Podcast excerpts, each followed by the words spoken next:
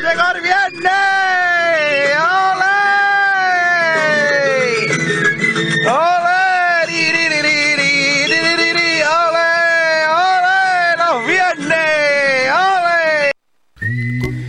Efectivamente, ya estamos a viernes 14 de enero de 2022, viernes. El mejor día de la semana, sin duda, sin duda, porque ya dentro de un ratito, ya esta tarde ya no ocurre la mitad de la gente, mañana es sábado domingo, estamos de weekends, estamos que nos vamos. Bueno, vamos con lo que vamos. Les habla desde Finestra para el Mundo, como todos los días a esta hora, Manuel Ángel Saplanelles, panzolo para los amigos y para los enemigos. La barrita chiquitas, lava Diana por la mañana. Vamos con lo que vamos. Y hoy vamos con que es 14 de enero, que ya lo he dicho, y tenemos un Día Internacional de Rien de Rien, que dicen los franceses. Nasty de plástico, digo yo. O sea que no tenemos día. siguen, lo de los días siguen parados. Pero sí tenemos efemérides y hechos históricos que han ocurrido en el mundo desde que el mundo, el mundo. Y vamos con alguno de ellos que les he seleccionado los que me han parecido más más atractivo. Por ejemplo, les puedo decir a ustedes que hace 507 años, en el 1514, el rey Fernando el Católico eh, autorizó mediante una real cédula, que es lo que ahora hace Sánchez, eh, autoriza por un decreto ley, eh, pues antes del rey, que era el que mandaba, claro, pues hacía unas cédulas. Y la, una real cédula el rey eh, imprimió, autorizó, ¿para qué? Pues para que el matrimonio de los españoles eh, con las indias fuera legal. Sí, sí, con ello se trataba de dar un carácter igualitario a sus conquistas. O sea, que todos somos iguales. Luego hay una leyenda negra de que los españoles masacramos a los indios. Bueno, pues sí, algunos indios no masacraron a nosotros, pero lo que está claro es que los reyes católicos, desde los reyes católicos, ¿eh? Ya se consideraba iguales y los matrimonios entre españoles y indios pues eran bienvenidos y eran aceptados. Lo mismo que en Estados Unidos, ¿verdad? Que cuando uno se casaba con una india, madre mía la que le pasaba, lo, lo de los, lo del oeste, lo del western, ¿verdad? Bueno, pero eso sí hay que decir que a pesar de que era legal ¿eh? y el rey Fernando Católico lo autorizó, no hubo muchos matrimonios mixtos, pero hubo bastantes. ¿eh? Hay que dar el dato. Otra cosa, hace 279 años, en 1742, en Greenwich, esto está en el Reino Unido, claro, murió el astrónomo Edmund Halley. Exactamente, el del cometa Halley, fíjese, y murió en 1742. Este hombre, desde temprana edad, se sintió atraído por las matemáticas y le apasionaba la investigación estelar. Gracias a las enseñanzas del astrónomo real, que se llamaba John Flamsteed, ¿eh? era el que le introdujo en este mundillo. Eh, Halley era también muy amigo de Isaac Newton, ya saben, Newton, ¿eh? de la teoría de Newton, la, manzana, esas cosas. Bueno, y eh, le animó Newton a Halley a escribir su Principia Matemática, una teoría de la gravitación universal.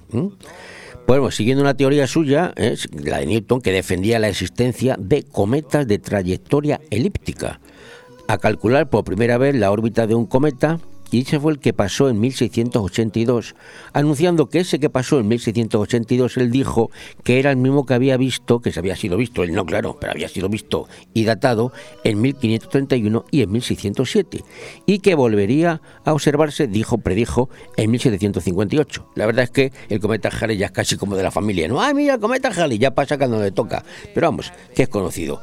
Bueno, pues en su honor se dio eh, a ese conocido cometa el nombre de Halley, por eso se llama el cometa Halley, por Edmund Halley. Qué, historia, de verdad. Y esto que cuento fue hace 279 años, ¿eh? que parece que fue ayer, para que vean cómo estaban adelantados. Y un poquito más tarde, hace 212 años, en 1809, Inglaterra y España firmaron un tratado de alianza para luchar contra los franceses, efectivamente, cuyos ejércitos pues habían invadido España. Inglaterra tenía necesidad imperiosa de vencer a Napoleón. Cuidado con este que no viene para acá. Por eso, nada más producirse el levantamiento español, eh, que saben ustedes, contra el invasor, que fue el, en mayo, el 2 de mayo de 1808, pues Inglaterra consideró a España y a los españoles alzados como potencia amiga, intentando favorecerles en todo cuanto fuera posible para que lograsen la victoria. ¿Qué alianzas había entonces, verdad? Y luego el capitán Nelson nos, nos a nosotros en Trafalgar, ¿se acuerdan? ¿Se acuerdan ustedes? Y luego los franceses, sin embargo, se fueron a Estados Unidos a apoyar a los rebeldes contra los ingleses para cuando la independencia de Estados Unidos. Eh, había alianzas. Eh, eh, hoy estoy contigo, soy amiguito tuyo y pasado mañana soy tu enemigo. Eso ocurría entre franceses, ingleses y españoles, que eran las potencias de la época, más o menos. Hace 145 años, en 1876, otro gran inventor, Alexander Graham Bell, registró en Estados Unidos la patente del teléfono. Y unos días después, el 10 de marzo, ¿eh? lo puso en práctica. Fíjense ustedes lo que estamos hablando. Si Graham Bell Graham, Graham Bell, perdona, eh, levantase la cabeza ahora y viese lo que ha pasado, cómo es el teléfono, lo que él hizo, lo que él inventó, la patente del teléfono que él registró tal día como hoy, en 1976, el teléfono de ahora con lo que hacemos, que es un ordenador portátil, fotografía y tal, este hombre, pero bueno, es que la ciencia avanza, que es una barbaridad. Y hace muy poquito ya, en 1942, hace, ciento, hace nada, 79 años solo, en Washington, y tras conocerse el sorpresivo ataque japonés a Pearl Harbor, en las islas de las Perlas, en Hawái, ya saben, que fue el 7 de diciembre, cuando los japoneses hicieron la masacre aquella en Pearl Harbor, el 7 de diciembre. Bueno, pues entonces en, concluyó en, la esto concluyó la conferencia de Arcadia, en la que el presidente norteamericano Roosevelt y el primer ministro británico Winston Churchill, el del, el del el del Puro, pues eh, estaban hablando de la operación Gymnast, que esa era una operación en la que participarían 55.000 soldados británicos para realizar un desembarco conjunto en África. No obstante, se decidió que primero se intentaría derrocar a Alemania, concentrando el esfuerzo bélico aliado en Europa y luego más tarde pues ya se iría por Japón. Y así fue, porque la guerra acabó en Europa, pero los americanos todavía estuvieron con, los japoneses viéndoselas en el, en la zona del Pacífico. ¿eh? Y además, bueno, ¿y cómo acabó? Acabó con las bombas esas, bombitas, de, bombitas ahora, eh, entonces eran bombazas, de Hiroshima y Nagasaki, que fue lo que a los japoneses les dijo ya, uff, vamos a dejar esto que nos, que, que fríen, ya le frieron bastante. Bueno, lo último que les cuento, que me estoy liando, hace 64 años, en 1957, que yo ya había nacido, Falleció en Hollywood de un cáncer de garganta Humphrey Bogart, este galán de cine americano, ganador de varios Oscars. Oscar al mejor actor en 1951 le dieron por La Reina de África, ¿se acuerdan? Una película fantástica. Pero ¿quién no recuerda a Bogart en esa mítica película Casablanca, eh? el principio de una gran amistad?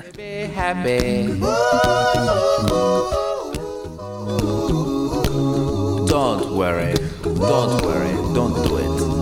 be happy. Put a smile on your face. Don't bring everybody down like this. Don't worry. It will soon pass, whatever it is. Radio 4G Benidorm, tu radio en la Marina Baja.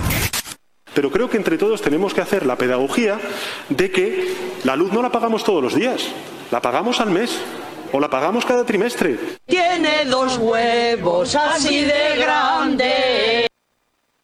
Madurez, tradición, tendencia y modernidad. Hablamos del restaurante Juan Abril, la cocina española de siempre. Restaurante Juan Abril. Arroz seco, meloso, caldoso, de pescado, de carne, con verdura, con bogavante, caldero de pescado, las mejores carnes y sus guisados caseros de toda la vida. En Altea, Passeig del Mediterráneo 14. Reservas al 96 584 37 22, porque nuestra casa es su casa. Vive la cultura en Finestrat. Llega a Finestrat la exposición Muses per de Mari Carmen Ginares Lloret. Una selección de pinturas, esculturas y grabados dedicados a la mujer. Abierta al público hasta el 15 de enero en el Museo de Finestrat, Parque Font de Carré. Vive la cultura en Finestrat, porque en Finestrat lo tienes todo. Badabadum, badum. Badum, badum, badero, que es aquello que reluce en lo alto del castillo. Es un cartel de rojiza que me está vendiendo el piso. Badabadum, badum, badum, badum, badero. Grupo Rojiza, Inmobiliaria, Gestoría Inmobiliaria, Seguros, Administración de Fincas y Servicios y Suministros para el Hogar. Rojiza, tu centro global del hogar. www.gruporojiza.com de todo un poco. Programa patrocinado por Hotel Don Pancho, Fomento de Construcciones y Contratas, Exterior Plus y Actúa, Servicios y Medio Ambiente.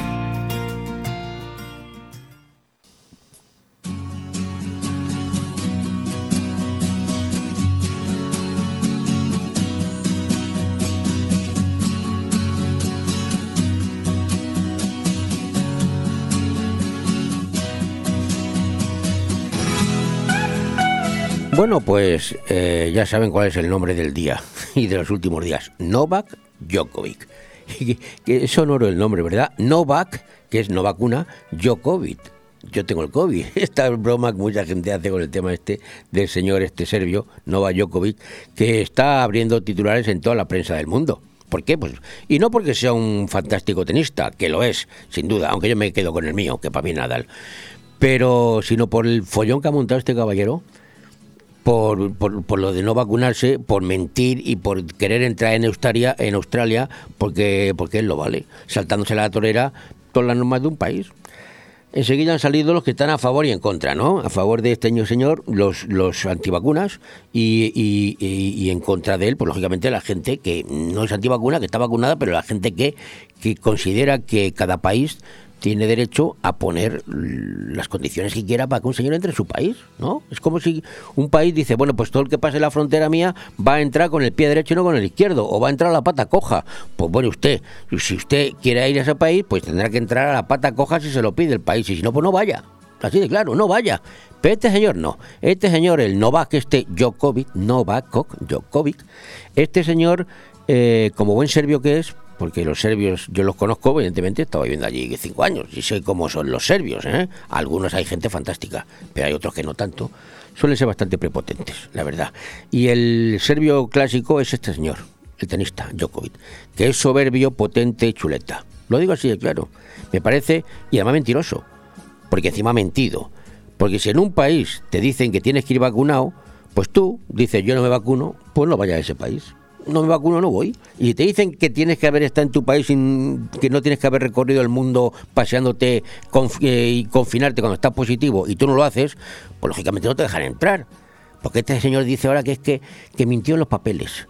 Que estuve en Marbella, tiene una casa en Marbella, y estuve en Marbella en una fiesta que se le ha visto en las imágenes. Ah, se equivocaron su equipo de apoyo bueno, pues tu equipo de apoyo, eh, que es el que paga las consecuencias, lo, lo, despides y montas a otro, pero tu equipo de apoyo ha mentido. Y tú no has hecho las cosas bien. Tú has falsificado papeles. Se ha montado un pollo con esto hasta el punto de que eh, el gobierno serbio Ahora ya no, cuidado. Cuando han visto que han mentido ya el gobierno serbio, el gobierno serbio parece que ha dicho cuidado, que por aquí no vamos bien. Pero antes, el gobierno serbio, como si no tuviera otra cosa que hacer más que apoyar a este señor, pues llegó a decir incluso que podían romper relaciones diplomáticas con Australia por este elemento por este sujeto, porque este sujeto quiere por el mundo de, de, número uno, que lo es, pero en todo, en, contra de todo. Ya parece que no. Y luego que me dicen, y luego está papá y mamá. Papá y mamá, papá y mamá, que la mamá dice que a su hijo, a su hijo le han retenido. No te has retenido, muchacho. Te has metido en un hotel con más gente, pero no estabas retenido. Como tienes pasta, te vas a un hotel grande, a un hotel de 5 estrellas o de 22 estrellas y pagas lo que tienes, porque tienes dinero. Y si te metes en un hotel con inmigrantes, lo que tienes que hacer en lugar de salir a ventana y calentar la gente es ver las condiciones que tiene esa gente que no tiene tanta suerte como tú y defenderlo de alguna manera, ¿no? No hacerte la víctima. Y luego eso es la mamá. Y luego el papá. El papá que le compara a este señor con Espartaco, no, sé, es con Espartaco Santoni, será, no sé con qué, o con el Espartaco de los romanos, incluso con Jesucristo. Pero, pero, pero, ¿estamos locos o qué? ¿A dónde ha llegado?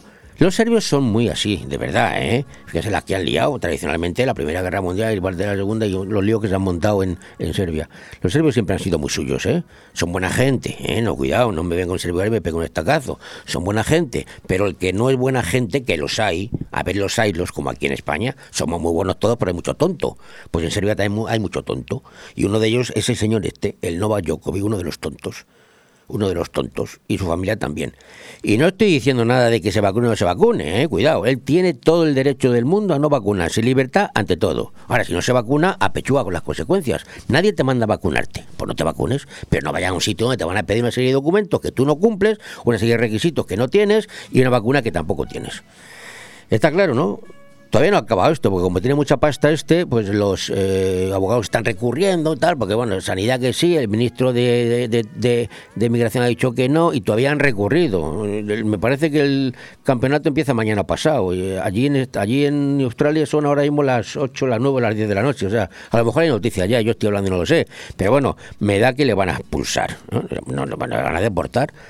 Lo que pasa es que él quiere negociar, según me han dicho, que tengo un amigo en Australia, pues eso me han dicho quiere negociar de que se va, pero que no le impidan volver, porque es que si se va expulsado, deportado, no va a poder entrar en tres años. allí. Y claro, Australia es un goloso para esta gente, ¿no? Hay muchos torneos.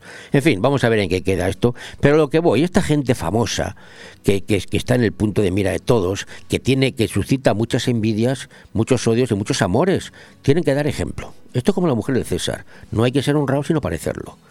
Lo mismo que este otro, este otro, el, el bien peinado, el Boris Johnson. ¿Qué me dicen del Boris Johnson? Este, que ahora a lo mejor se lo cargan, ¿eh? Que no es que hace una. Cuando todo el mundo está confinado, cuando, cuando Inglaterra es uno de los países con más tasa de COVID de Europa y del mundo casi, este sujeto, el Boris Johnson, el presidente este, se dedicaba a hacer fiestas en, do- en el número 10 de Downstream, que es como la Moncloa nuestra, donde vive el jefe, el jefe o la jefa. Cuando la jefa era Margaret Thatcher, por ejemplo. Y este organiza no una fiesta, sino tres.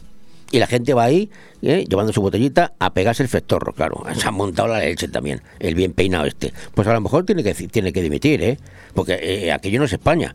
A lo mejor se lo cargan por eso. Aquí en España no se cargan ni a perris. Bueno, me voy a acabar ya. Ah, bueno, por cierto, que a partir de mañana día 15 saben ustedes que los test, los test del, de antígeno los podrán comprar solo en las farmacias al precio de dos euritos y pico, casi tres, dos nueve creo. ¿Qué les parece? ¿Eh? Se ha batido, ¿qué les parece? Les, voy a decir a ustedes que en Mercadona de Portugal lo venden a dos. A dos, a dos y cinco. En Mercadona de Portugal, ¿eh? Porque la gente de la frontera cruza a comprar los test a Portugal. En algunos países es gratuito. Aquí nos han puesto casi a tres, a dos con nueve y estamos tan contentos. ¿Qué no estaban llevándose antes, madre mía? Cuando esto de los test es un bien, es, una necesidad de todo el mundo. No, no digo que sean gratuitos, que por qué no, se gastan pasta en otras tonterías, ¿por qué no se lo van a gastar? Que nos den un, test cada 15 días o, la semana, gratuito. Algunos países lo hacen, ¿eh? Y nosotros no. Pero si no, pues que nos lo pongan a un precio a un precio justo. Este ya no, este ya es más justo, pero sigue siendo con casi 3 euros, 2,9 creo, de los más caros de Europa. ¿eh? De los más caros de Europa. Nuestro vecino de Portugal, 2. Así que ahí lo dejo. Y por cierto, solamente se podrá comprar en las farmacias. Que no sé si es bueno o malo. Pero vamos, Mercadona lo tenemos cerca todo. ¿Por qué no lo pueden vender en Mercadona o en Carrefour? Digo yo. Si en otros países lo hacen, ¿por qué aquí no? Con el tiempo se hará, porque aquí como vamos a remolque siempre. En fin, vamos a dejarlo ahí. Vamos ahora con la última frase del día de mi gran amigo Groucho Marx, que dijo en su día: No piense usted mal de mí, señorita. Mi interés por usted es puramente sexual. Radio 4G Benidorm, tu radio en la Marina Baja. Tu odio, orgullo de todas, de todos, de todes. No solamente no estáis solos, solas, soles. Las demócratas, los demócratas, les demócratas, porque la habéis peleado vosotras. Vosotros, vosotres. Cariño, ¿te imaginas un lugar para desayunar, comer o cenar en un precioso restaurante italiano y junto al mar? Claro, y elegir un fantástico cóctel al atardecer. Mamá, papá, y comernos un helado riquísimo. Mmm, ¡Qué rico! Para aquellos que lo quieren todo, Pinocchio, un lugar fantástico para disfrutar de buenísima comida italiana, una variedad infinita de cócteles de ensueño y helados artesanos. Pinocchio es más que un restaurante y lo puedes disfrutar entre amigos o en familia. En Playa de Levante, junto al Heartbreak. Pinocchio, el vero gusto italiano. ¿Te gusta llegar a tiempo a tu destino? ¿Volver a casa tan cómodo y seguro como si fueras tú mismo el que conduces? Radio Taxi Benidorm. El mejor servicio a tu entera disposición. Descárgate nuestra aplicación Pide Taxi para el móvil y solicita un taxi de la manera más fácil. Visita nuestra web radiotaxibenidorm.com. Radio Taxi Benidorm 96 586 26 26.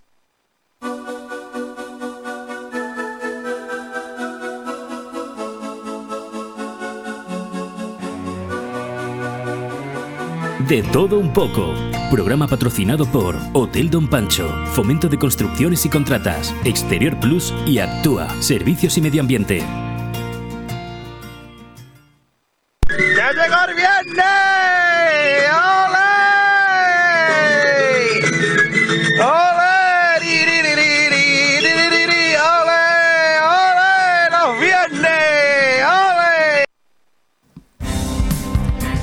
Bueno, y vamos ahora sí con los, eh, las noticias, los titulares de las noticias del día de hoy. Y lógicamente casi toda la prensa abre con este titular, eh, sobre todo los digitales. El gobierno australiano cancela de nuevo el visado de Novak Djokovic, lo que hemos comentado. Esto en horas se sabrá si se sale o no sale del país.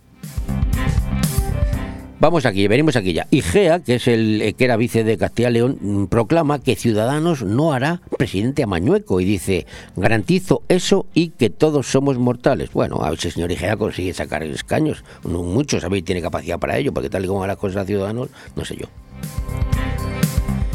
Eh, condenados Antonio Fernández y Juan Márquez a siete y cuatro años de cárcel por las ayudas a- de los ERE a ACICO. El IPC cierra el 2021 en 6,5, dos décimas por debajo de lo esperado, pero sigue en máximos de 29 años. Lo que decíamos antes, Down Street celebró, Down Street que es el señor este bien peinado, Boris Johnson, celebró dos fiestas en la madrugada previa al funeral del duque de Edimburgo, ya saben, el marido de la reina que falleció. Y lo que es curioso es ver la imagen que se ve en algunos periódicos en el funeral de- del duque de Edimburgo, la reina, ¿eh? ella solita, de negro, solita apartada por el tema del COVID, cuando se ha sabido ahora que esa misma madrugada había festorros en Down Street, todo el mundo ahí revuelto, madre mía. El exportador del gobierno de Boris Johnson pide perdón por la fiesta, porque ahora siempre le echan la culpa al mensajero, y este fue el mensajero, el que mandó los WhatsApp a la gente para decirles, ¿estáis invitados todos? Pues el mensajero siempre le, le cortan la cabeza. Vamos con Nacional. El Partido Popular insiste en su ofensiva contra Garzón, el de la carne, con una campaña de redes bajo el lema Más ganadería, menos comunismo. Mira qué bien. ¿Tres, siete o diez días? ¿Cuántos días de cuarentena evita la transmisión del COVID-19? Ah. Vamos a Ucrania. Ucrania denuncia un ataque informático masivo contra páginas oficiales de organismos estatales. Esto ha sido ahora, ¿eh? Y la Unión Europea, lógicamente, se ha puesto a favor de, Ucrania. Borrell moviliza a la Unión Europea. Borrell es el, jefe de la banda. Es nuestro Borrell, ya saben. Pues eh, moviliza eh, a la Unión Europe- Europea para ayudar a Ucrania ante el ciberataque masivo contra su administración. Rajoy asegura que el gobierno ha hecho unos mínimos retoques de su reforma laboral. ¿En qué? Pues en política infantil. Más de 2.000 detenidos en relación con las protestas de Kazajistán durante las últimas 24 horas. Eh, un médico a bordo del avión de Air Maroc, de un avión de Air Maroc, la línea era marroquí, dijo que había que aterrizar en 15 minutos o el pasajero enfermo podría morir. Esto ocurrió en un viaje en las Islas Baleares, claro. Luego era tu mentira, era otro de esos que se quería escapar. Los talibán cumplen cinco meses en el poder en Afganistán sin lograr ningún reconocimiento internacional. Habría quien reconoce a estos energúmenos. Aplauden el llamamiento de la ONU a quitar normas y condiciones que impiden entregar fondos a Afganistán. Carvajal, el lateral del Real Madrid, ha dado positivo en COVID y no va a jugar el domingo la final, por cierto, contra el Atlético de Bilbao, que ganó 2-1, como saben, al Atlético de Madrid con gol de Williams, el pequeño de los Williams. Vamos ahora con las noticias de la Comunidad Valenciana, que claro, también tenemos, aquí noticias de la Comunidad Valenciana. ¿Cómo no? ¿Cómo no? Sanidad activa el enlace para tramitar las bajas y las altas automáticamente a pacientes de COVID. O sea, que usted se pone de baja, tengo COVID, siete días, de alta y alta el mismo día, porque si no, a ver qué vamos a hacer. Están los eh, ambulatorios saturados de gente esperando. La comunidad valenciana los precios suben un 1,3% en diciembre en la comunidad y el IPC cierra, ya hemos dicho antes, 20, el 2021, el año pasado, con el 6,8%. Las farmacias de la Comunidad Valenciana notifican desde el viernes a Sanidad los test positivos sin coste para los ciudadanos. Es que tú te haces una farmacia uno, te lo notificaban y te cobraban un, un dinerito. Ahora no, ya lo tienen que, sin coste, ¿eh? ya lo tienen que comunicar porque sí. Seguimos la Comunidad Valenciana, claro. La Comunidad Valenciana vuelve a pulverizar récords de contagios al registrar 19.278 casos en solo 24 horas una noticia positiva. Parece ser que la comunidad reduce, la nuestra, reduce en un 11,62% la lista de espera en dependencia, pero 6.412 personas murieron sin ser atendidas. Fallece un hombre y otro resulta herido tras colisionar dos camiones en Sagunto. Y han detenido en Benidorm una integrante de un grupo dedicado al robo en habitaciones de hotel. Madre mía, cómo está el patio, Serapio. Radio 4G Benidorm, tu radio en la Marina Baja. ¿Cómo están ustedes? El coronavirus hasta cojones estoy. Conecta con la naturaleza en un entorno único rodeado de paz y tranquilidad y comiendo unos calzots en el Camping Fons del Algar. Calzots salsa romesco, fuente de carne a la brasa con patatas, pan con tomate y ajo, naranjas del Algar. Reservas en fonsdelalgar.com y al 608 742 571. ¿Buscas el lugar perfecto para relajarte y disfrutar de la mejor gastronomía? El acogedor restaurante del Hotel Don Pancho ofrece el buffet más reconocido de Benidorm. Nuestra exquisita cocina incorpora las mejores recetas mediterráneas, así como una innovadora y creativa cocina internacional. Déjate sorprender con nuestro original show cooking, una experiencia única que no puedes dejar pasar. HotelDonPancho.es, un oasis de paz en el corazón de Benidorm. ¡Espartanos! En Inmobiliaria Empire vendemos tu casa en 35 días. Hola, soy Miguel Risque, gerente de Grupo Inmobiliario Empire. En Grupo Inmobiliario Empire tenemos más de 5.000 clientes compradores y contamos con las 5 estrellas en Google, que nadie puede decir lo mismo. Encuéntranos en Avenida Los Almendros 9 y en www.inmoempire.com y en el teléfono 966 10 66 19. Empire hace sus sueños realidad.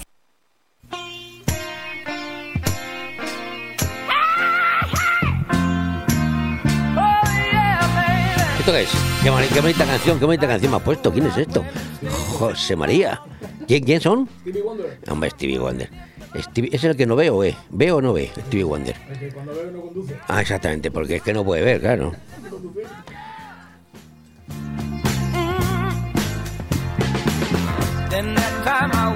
Hemos puesto esta canción para recibir a Leopoldo. ¿Por qué va a estar con nosotros un ratito? Leopoldo, ¿cómo estás? Me ha encantado cuando ha llamado al técnico José María. José María. Sí, sí. José María García. Eh, se, se llama José Luis. Pero es que dice que es primo de José María García. No, es, es- es primo de varios a la misma vez. Es, es primo de es primo de José María García y nieto de megáfono. Claro, claro, claro, claro. Tú no me dijiste que era. Ojo, Pero ponte el micrófono que se te oiga. se Ojo oye- al dato. Se le oye metido, se le oye metido una tinaja, vaya, cuando habla parece que está metido una tinaja.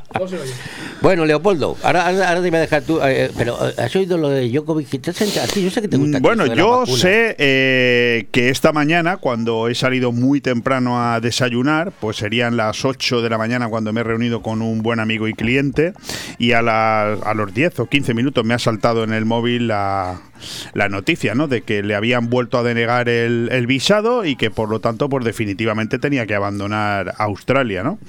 Pero bueno, yo durante toda la semana he venido hablando en aire fresco mm, 30 segundos, no le he dedicado más a este tema, ¿no? Porque porque para mí este es uno de esos temas que por cierto son centenares, pero es uno de esos centenares de temas que están ahí para que todos estemos entretenidos hablando de algo que Bueno. no tiene para mí la más mínima trascendencia que le afecta a él y poco más. Estoy de acuerdo contigo. Lo que pasa es que se utiliza, la gente lo utiliza para otras cuestiones. Políticamente. Lo, lo- lo comenté ayer con dos de mis invitados, ¿eh? con dos de mis invitados, porque hay una serie de noticias, por ejemplo, que esta semana no digo que hayan pasado como si no hubieran existido, pero desde luego la importancia que se le han dado a otras, por ejemplo, como el tema de Djokovic o como las declaraciones del señor Garzón, que no dejan de ser una, una, inutilidad de tal nivel, pero que a la hora de la verdad, ¿en qué nos afecta eso a, a todos? ¿no? Pues en cambio han habido otras noticias como por ejemplo la lucha de esos padres en Cataluña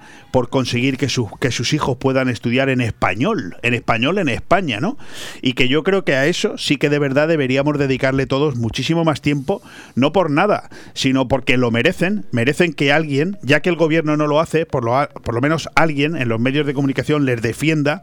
Vamos, es que yo no veo en China a alguien que no le permitan estudiar en chino. O, o en Francia a alguien que no le permitan estudiar en O sea, francés. Y en China hay un montón de dialectos también. Y de, Sí, sí, pero, China pero, es- pero no lo concibo. O No, sea, no, no, yo, no, no lo concibo. Y, y yo me imagino, porque yo soy padre, tú también. Yo me imagino además que en la comunidad valenciana esto está empezando a pasar Yo también, soy ¿eh? abuelo. Tú eres abuelo. Pero, pero tú, tú sabes a lo que me refiero, ¿no? No, fíjate si, a lo que, fíjate si a lo que te refieres, que en la comunidad valenciana yo estoy ayudando a mi nieta a hacer los deberes ahora, me, Sí. lo estoy haciendo, Sí, y, sí. y- y tengo unos problemas gordísimos, porque primero tengo que enterarme yo de lo que preguntan en, en valenciano todo en valenciano y las matemáticas en valenciano. No, no, por eso no te digo que, pierdas. que es que esto es un tema que, que parece que es Escucha, menor y, la de niña- menor no tiene nada. Y, y la niña habla inglés, habla lituano y habla español. El valenciano no tiene ni idea, claro. Y la obligan a estudiar en valenciano, ¿no? Y- Es que es ridículo. Y está estresada. Es que es ridículo. Está estresada la pobre criatura. No, no, es que no es que es normal que esa criatura esté estresada. Es que es absolutamente lamentable. O sea, es para mí esto sí que es una afrenta. Esto, esto es indigno. O habla sea, tres idiomas y la obligan en el cuarto que no sabe. que a mis hijos los obliguen a estudiar en valenciano. O sea, estamos en la comunidad valenciana, hay que, hay que conocer el valenciano perfectamente, claro que sí, estoy de acuerdo. Imponerlo, pero ¿cómo imponerlo? Imponerlo en absoluto. El que quiera que lo estudie, el que no. Que no. Efectivamente. Ah, mira, cuando mi hija, la pequeña, estudiaba en la FAD del Pi, había dos líneas, castellano-valenciano, cada uno elegía la que fuera. ¿Qué pasaba? Que casi todo el mundo elegía castellano. Es cierto, había más estudiantes, más niños en línea castellana que en línea valenciana. Eso había, Claro. había que darle la vuelta de alguna manera. ¿Cómo se da la vuelta? Prohibiendo. Pero, pero es que a mí que eso lo quieran hacer diferentes gobiernos regionales, ¿sabes qué te digo? Que hasta cierto punto me parece lógico. Que lo quieran imponer. Ahora, que el gobierno central del país lo permita.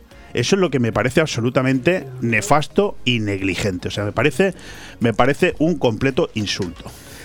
Bueno, pues te voy a dejar, me voy a marchar un poquito a beber agua y te dejo porque vas a hacer una entrevista hoy que tiene mucha ilusión con...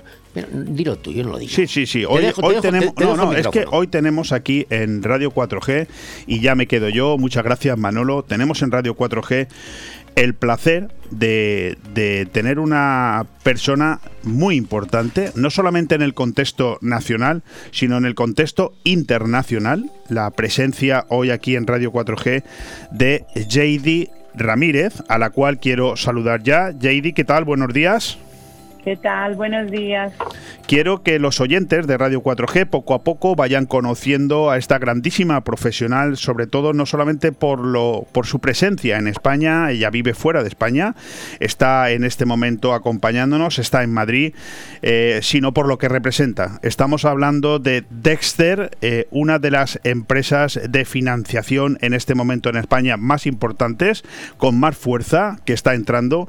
Y yo, si tú me lo permites, eh, Antes de pasar a dialogar contigo, quiero hacer una breve presentación de lo que hacéis para que todos los oyentes se pongan un poco en sintonía.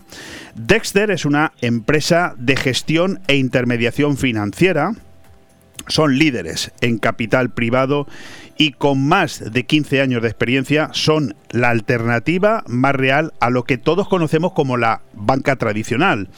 Con 14 productos financieros, pero ante todo especializados en préstamos con garantía hipotecaria, tienen muy claro que la acreditada experiencia puesta al servicio de la tecnología consigue una más que favorable orientación hacia el éxito del cliente.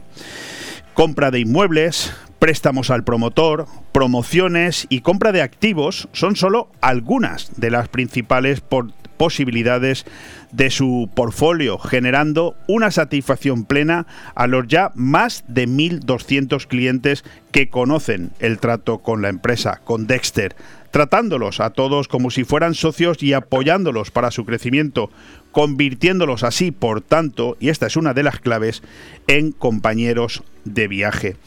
Ahora ha llegado el momento de incrementar su presencia en nuevos mercados con más ideas y mejores productos que consigan más rentables negocios. Todo se estudia en la empresa de JD Ramírez, en Dexter. Cualquier operación buscando siempre las mejores soluciones gracias a una red comercial distribuida por las más importantes zonas de España y en constante crecimiento.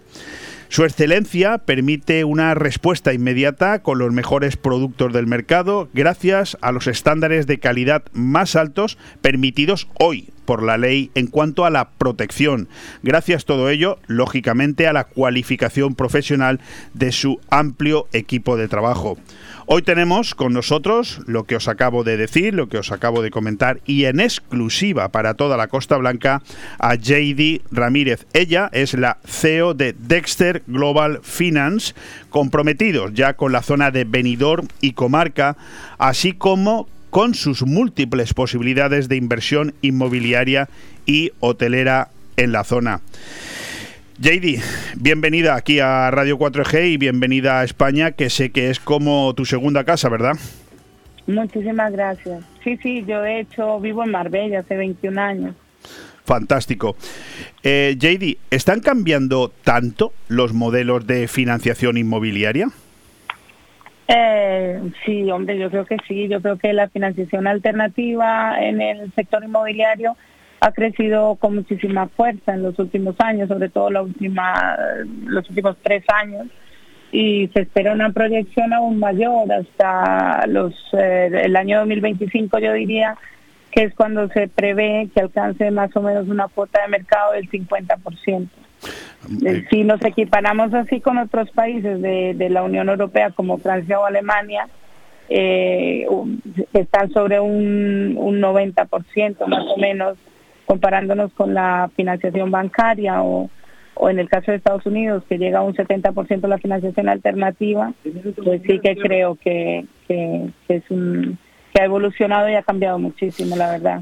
Eh, evidentemente, eh, vuestra existencia, la de Dexter Global Finance, entre otros motivos, es por lo que acabas de comentar, ¿no? Porque de alguna manera los grandes proyectos eh, que necesitan financiación en este país, que por cierto son cada vez más y más potentes, ven pues esto que a veces la banca, la banca tradicional, la que siempre ha servido de modelo de financiación, bueno, pues está, yo ya no sé si está dejando huecos está empezando a no tratar correctamente el mercado o es que quizás eh, las ventajas que ofrece la financiación alternativa frente a la banca tradicional son mejores, no lo sé. ¿Me lo puedes comentar? Claro, yo creo que son varias cosas. Yo pienso que, por un lado, eh, España es un país que tiene, para mí, desde, desde mi perspectiva, tiene un exceso de dependencia de la financiación bancaria. Eh, sí que ha evolucionado mucho en los últimos años la financiación alternativa y lo están viendo a medida que vamos entrando en el mercado y vamos financiando proyectos. De hecho, se nota mucho en la calidad de los clientes. O sea, anteriormente la financiación alternativa, la financiación privada, de alguna manera era vista con mucho respeto porque se desconocía mucho al respecto de cómo funcionaba y todo, pero a medida que hemos ido financiando y entrando en el mercado y la calidad de los clientes ha ido evolucionando porque hoy en día yo diría que el 80% de nuestros clientes son los antiguos constructores promotores. Eh, cuan- cuando me cuando hablo un poco de la financiación eh, a- al promotor eh, son la gran mayoría son los antiguos promotores que ya vienen de la mano de sus hijos de mm, de, de- de otras personas que han ido evolucionando en la empresa después de la crisis y, y ven la financiación alternativa con otros ojos. También eh, estamos muy regulados está todo muy es muy transparente el proceso los protocolos son mucho más fáciles más limpios más rápidos y todo eso yo creo que, que ayuda a que a que vaya cambiando un poco la idea que se tiene Bueno, yo además de eh, darte las gracias porque nos concedas tu tiempo hoy aquí en, en Radio 4G en Benidorm eh, y para mí alegrarme. es un placer para mí es un placer Pero, pero fíjate, yo además de entrevistarte estoy aprendiendo, ¿sabes? Porque me, me encanta lo que estás diciendo, sobre todo porque, bueno, aunque yo no estoy inmerso en el, en el mundo de la financiación y en el sector inmobiliario, sí que mis 30 años de profesión periodística me dejan eh, un, un amplio conocimiento de lo que es la evolución de una ciudad como Benidorm, que es eh, a nivel turístico, como tú bien sabrás, si vives en Marbella, somos, después de Madrid y de Barcelona, somos eh, la planta hotelera más importante de toda España, con 17 millones de pernoctaciones al año. Aquí hay una financiación solamente en cuanto a renovación de planta hotelera que supera los 150 millones de euros al año, ojo, solo en renovación hotelera. O sea, aquí hay una gran necesidad de financiación. Entonces, claro, cuando... Sí, no, y, el- y lo que tú dices, en el sector hotelero, venidores, eh, eh, para nosotros yo lo veo el día a día con los fondos, con todos los fondos con los que trabajamos, que, que venidor lógicamente está eh, en, en línea, en primera línea para nosotros. Fíjate, Lo que pasa es que, claro, eh, el, perdóname. No, no, dime, dime, el, dime, perdona. El virus, eh, todo lo que hemos tenido, todo, o sea, ha sido algo que de alguna manera ha condicionado mucho la actividad económica en el mundo. Sí, pero ese es el comentario que te quería hacer, para tu información. Eh, en el momento en que a nosotros en Benidorm eh, nos han dejado un poquito de mano libre, es decir, este verano pasado, en cuanto vimos que el virus se podía superar y que de nuevo se abrían las fronteras del turismo internacional, y ojo, el turismo nacional, en Benidorm, solo en verano nos hemos vuelto a poner en, esa, en esos números de, de llegada de, de turismo. Es decir, con esto que quiero decir, que en cuanto esto eh, se acabe, porque esto se tiene que acabar algún día, lo de la pandemia, por supuesto, y además yo... y si no se acaba, y si no se acaba, evolucionará. Correcto.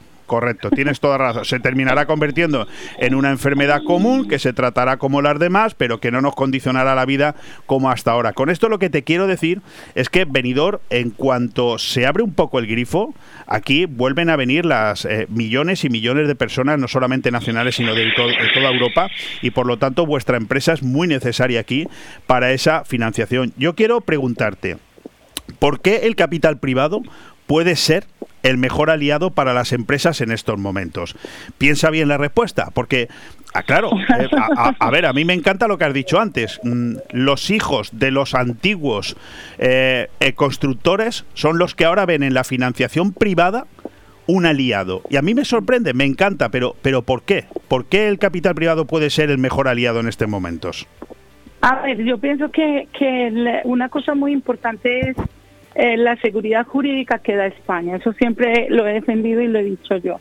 Anteriormente, por ejemplo, había mucho desconocimiento de lo que era la, la- el capital privado, se tenía un poco como mal visto, pero yo creo que ahora mismo lo ven como una, porque nos ven un poco como partner, o sea, nosotros entramos en el momento que entramos en la financiación de algún proyecto, eh, desde el minuto uno el cliente nos ve que le acompañamos, que le asesoramos, ven la transparencia, la rapidez y la resolución, porque somos muy resolutivos.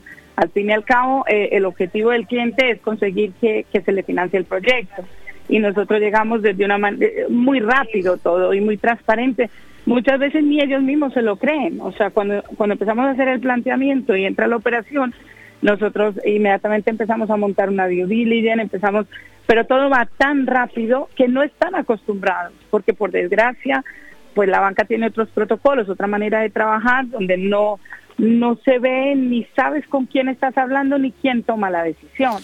Aquí sí, Bueno, entonces Sí, fíjate, JD, que no estamos aquí para tirar piedras al tejado de nadie, sino para defender cada uno su parcela, pero por lo que te estoy escuchando y con esa presentación que he hecho yo antes, en la que he añadido que os convertís en compañeros de viaje de esos proyectos que a su vez financiáis. exactamente. Oye, Sí, todo, si es todo que es- no todo- se trata que la Sí, dime, que dime. la banca sea mejor o peor. Es lo que te iba a decir, si, si formas están, están perdiendo un poco el, el- el ritmo del cliente, no sé, o se han confiado. Claro, yo, yo también lo que pienso es que a lo mejor en este momento no es el tipo de cliente que ellos buscan o no es realmente lo que ellos quieren ahora mismo, porque la banca también tendrá sus propios objetivos, Ya. cosas que ahí yo no voy a entrar, yo no, o sea, no cuestiono que la forma de ellos hacerlo sea mejor o peor, simplemente que después de la crisis fue tan dura y lesionó tanta gente del sector eh, de la construcción, de la promoción inmobiliario, que yo creo que esa generación no ha muerto, es la generación que continúa.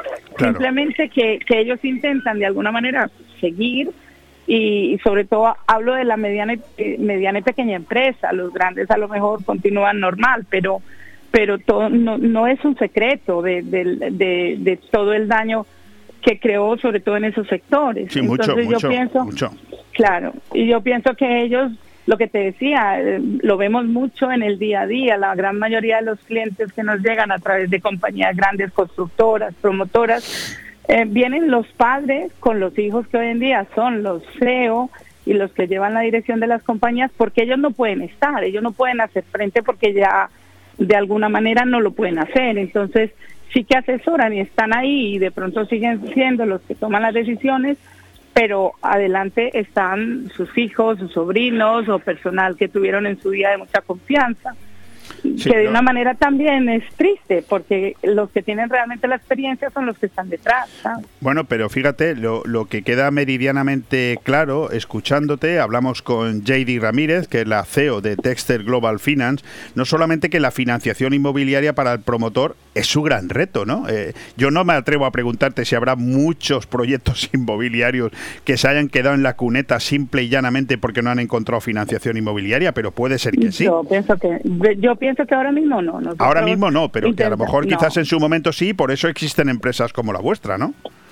Claro, de hecho yo te diría que yo llevo 16 años en el mundo financiero y nunca en mi vida había visto tantísimo interés por parte de los fondos Como ahora, por sí. entrar y por invertir en España. O sea, ten en cuenta que el 90% de nuestros fondos son fondos internacionales, son fondos canadienses, americanos, británicos y, y anteriormente sí, era lo contrario, había muchísima muchísimas operaciones por desarrollar, pero no habían tantos fondos, no había tanto dinero en España. Podríamos- pero ahora mismo es Podríamos decir, eh, JD, para los que nos están escuchando, que eh, vu- vuestra, vuestro trabajo es el de captar esos fondos financieros de carácter extranjero, como has dicho, canadienses, estadounidenses, y poner esos, esos recursos al servicio de esos proyectos inmobiliarios.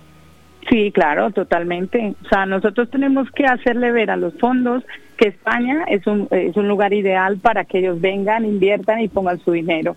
Que es un país con mucha seguridad jurídica, que es un, un país con muchísimas ventajas desde cualquier punto de vista. Entonces ellos en el momento ya lo saben, pero si aún así tú le de alguna manera les les muestras más el camino, pues, pero igualmente te digo que vienen solos, o sea, les encanta España, invertir en España y lo ven ahora mismo como, yo diría que está, bueno, España es un país, estamos entre, o sea, eh, de- por donde lo miren, yo creo que para los fondos es muy interesante venir a España, invertir en España y luego apoyar de alguna manera el sector inmobiliario, la construcción y todo eso para ellos, yo, por lo menos nosotros estamos muy confortables, estamos Oye, muy eh, cómodos y muy contentos. Me, me encanta eh, escucharte y además me abres el abanico para muchas más preguntas, porque además, escuchando tu tono de voz, tú tienes que ser, a ver si acierto, colombiana, ¿puede ser?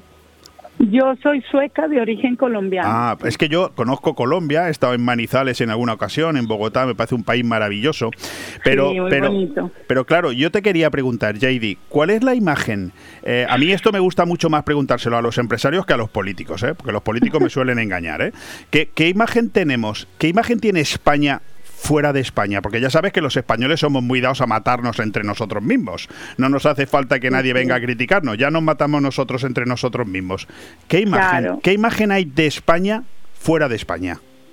Lo que pasa es que es dependiendo cómo lo enfoques tú, o sea, hay una imagen con respecto a lo que es la, la gente, la calidad humana, increíble, o sea, el español es muy querido en el mundo entero. Y luego la calidad de vida, por el sol, por la gastronomía, la ubicación geográfica del país, por estar en, en Europa, por hacer parte de una de las principales economías del mundo.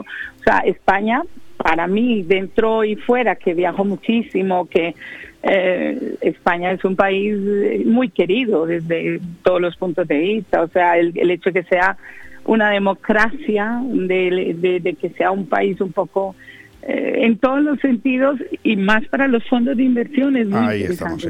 Es- eso es lo que quería saber. Bueno, prosigamos hablando de Dexter. ¿Cuál es el perfil de las operaciones más habituales que, que vosotros financiáis?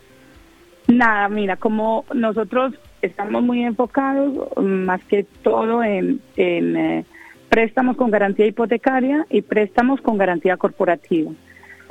En, eh, en la parte de garantía corporativa lo hacemos para compañías que facturan por encima de 25 millones, eh, que tengan un evita por encima de 3 millones en cualquier parte de España y en todos los sectores. Y luego, eh, nuestra especialidad son préstamos con garantía hipotecaria. Lo hacemos en tres modalidades, préstamo al promotor, préstamo puente y préstamo para compra de activos. Eh, nuestros préstamos son a partir de un millón de euros, eh, financiamos más o menos proyectos hasta 150 millones. En madre cualquier parte de España y en todos los sectores, en el sector residencial, hotelero, industrial, comercial y logístico. Bueno, pues vosotros tenéis aquí un abanico en Benidorm, la comarca de la Marina Baja, la Costa Blanca en su conjunto. En, en cualquier caso, me atrevería hasta a decir lo, lo que es un poco el, el arco mediterráneo, ¿no? Bueno, tú si vives en, en Marbella lo sabrás, ¿no? O sea, esto Sí, está todo sí, está todo sí. por hacer, como aquel que dice. Sí, sí, sí, sí. De hecho, tenemos delegados, tenemos eh, colaboradores, tenemos trabajamos mucho y queremos entrar con mucha más fuerza en el primer trimestre de este año en todo lo que es el Levante, toda la zona de, Alicante, desde Murcia, Benidorm, Alicante, todo hasta Valencia. Nos gusta muchísimo esa zona, sí. Eh, bueno, pues esto me da pie a la, a la siguiente pregunta. Mm, mm, A ver si, a ver si me la contestas. A ver de qué manera. Estoy eh, interesado en escucharte. ¿Cómo influye entonces la marcha del turismo eh, y la presencia de inversores extranjeros en esa reactivación del sector inmobiliario? Porque, a ver, yo tengo aquí un, un- informe de hoy mismo, ¿eh? en el diario ABC, doble página esta mañana, eh, eh, Omicron retrasa la recuperación total del turismo hasta 2023. Claro, aquí entrevistamos empresarios turísticos todas las semanas, varios. Y evidentemente es lo que te comentaba antes. En cuanto hemos tenido la posibilidad de que el mercado se volviera a abrir, Benidorm ha vuelto a demostrar su fuerza, pero una fuerza descomunal como la que demostraremos la próxima semana en la Feria Internacional de Turismo en Fitur o con esa celebración del Benidorm Fest que tenemos dentro de dos semanas, que es, bueno, la, la canción que estamos buscando para que nos represente en Eurovisión se va a fallar aquí, en Benidorm, o la grabación de ese... qué bonito. Claro, o la grabación de ese programa Masterchef Abuelos que se hizo aquí esta pasada semana. La Benidorm está de moda, eso, eso es así. Pero ¿cómo lo, cómo lo veis vosotros, los, los inversores? ¿Cómo influye la marcha del Es que era turismo? un poco, a ver, era, era un poco lo que yo te decía, el virus y el coronavirus y todo esto que hemos tenido, que han sido, ha sido un año muy duro, muy difícil, muy triste, eh, es, eh, eh, ha condicionado muchísimo la economía en el mundo entero, no solamente en España.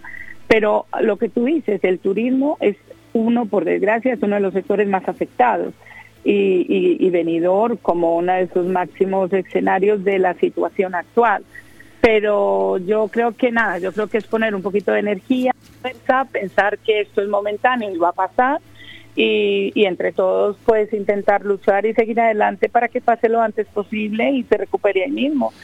Yo yo creo que en cuanto en cuanto se se calme un poquito la situación actual con la nueva variante y eso, yo creo que el turismo es uno de los sectores también más agradecidos, ¿sabes? En cuanto cambia un poquito, responde.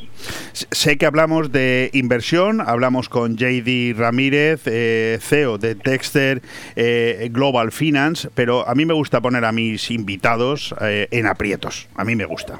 Entonces, hay ya te veo, ya te veo. Aquí hay algunos titulares que yo, aprovechándome de la experiencia de la persona que tengo al otro lado del teléfono, me gusta comentarlos. Fíjate, hoy tengo dos titulares. El Banco Central Europeo cree que la escasez de materias primas seguirá al menos hasta julio.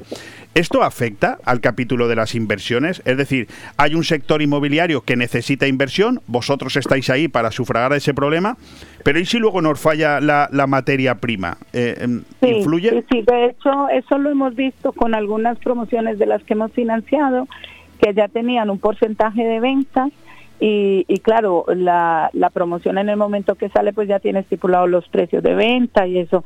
Y se han visto muy afectados con, con la subida de algunas materias primas y todo eso, con lo cual se verían obligados a tener que subir los precios de venta, que no lo pueden hacer porque ya tienen condicionado con contratos. Entonces sí que se, sí, la verdad es que se ha visto afectado y muy afectado. Pero bueno, también el ser humano siempre se está reinventando, entonces para un problema intentan siempre encontrar una solución. ¿Y cómo actúa ahí Dexter? ¿Es distinto a un banco donde no hay corazón, no hay alma? Eh, No, no, no, no, todo lo contrario. Quizás eso es una de las partes fuertes que tenemos en el que muchos clientes optan estar con nosotros en principio como una alternativa rápida, pero a la final se quedan. O sea, de hecho tenemos muchos clientes en los que hemos empezado financiando la primera fase, empezar, pensando ellos en que la banca va a abrir un poquito más y la segunda la harán ya de nuevo con el banco y a la final hemos llegado a la quinta y sexta fase financiándola nosotros porque ven que de alguna manera somos una alternativa muy buena, estamos ahí, acompañamos, buscamos otras soluciones, eh, renegociamos dentro del proceso, que eso no es muy normal, normalmente tú cierras un acuerdo y queda cerrado. Nosotros no, nosotros porque el éxito de nuestras operaciones es que se terminen, que, que no es cuando se claro. presta el dinero, sino cuando se paga. Entonces, para llegar a ese punto, eh, lo importante es que se pueda desarrollar con éxito el proyecto y que se termine. Bueno, ¿me permites una broma? Sí, claro. Voy a mandarle un mensaje al Banco de Santander y al Banco Bilbao Vizcaya. si nos están escuchando, preocúpense que llega Dexter, ¿eh? Yo no sé si tanto así, pero haremos lo que se puede por, por lo menos intentar. Para nosotros es una satisfacción muy grande porque por un lado es nuestro negocio y por el otro, pues de alguna manera también ayudamos a que los promotores y constructores puedan sacar adelante sus proyectos y de alguna manera se ayuda a la economía del país y generamos empleo, generamos riqueza, generamos que las cosas vayan bien y que se puedan terminar con éxito, pues es bien para todos, ¿no? Sé, sé que me estoy aprovechando muchísimo hoy de ti, JD, ¿eh? pero no sé si no sé si me vas a volver a coger el teléfono, no lo sé. Por lo tanto, tengo que sacar mucho partido porque sé que esta entrevista eh, está gustando mucho y más que va a gustar, la vamos a emitir varias veces. Oye, varias preguntas más, pocas. ¿Cuáles son mm, los pronósticos que tenéis para las operaciones inmobiliarias que requieren financiación este 2022? ¿Cómo os lo planteáis? ¿Va a ser un año boom? A ver, lo que pasa es que, claro, yo soy muy positivo, soy muy optimista y, y veo, yo siempre he dicho que para mí el 2022 va a ser un año extraordinario. O sea, yo siempre he pensado que, que es un año, que venimos de un año muy duro y que eso ayuda para que la gente tenga una predisposición a estar mucho más activo y esperando a que vengan cosas buenas. Yo creo que va a ser un gran año. Creo que se va a reactivar mucho el sector de la, eh, la construcción, la promoción y pienso que por lo menos en nuestro sector de la banca privada, de la financiación alternativa, del capital privado, va a ser muy bueno. Y ahora, a ver, mm, esta pregunta, a ver si nos la contestas con el corazón o como un mensaje publicitario. Yo solo sé contestar con el corazón porque las cosas que se hacen con amor dejan eco en la eternidad. Bueno, pues yo, escúchame, yo te voy a poner a prueba. Eh, A ver, el Levante y la provincia de Alicante, ¿son áreas de operaciones interesantes para Dexter? Muchísimo, muchísimo. De hecho, te digo más, tenemos un cliente que queremos muchísimo y que está en esa zona.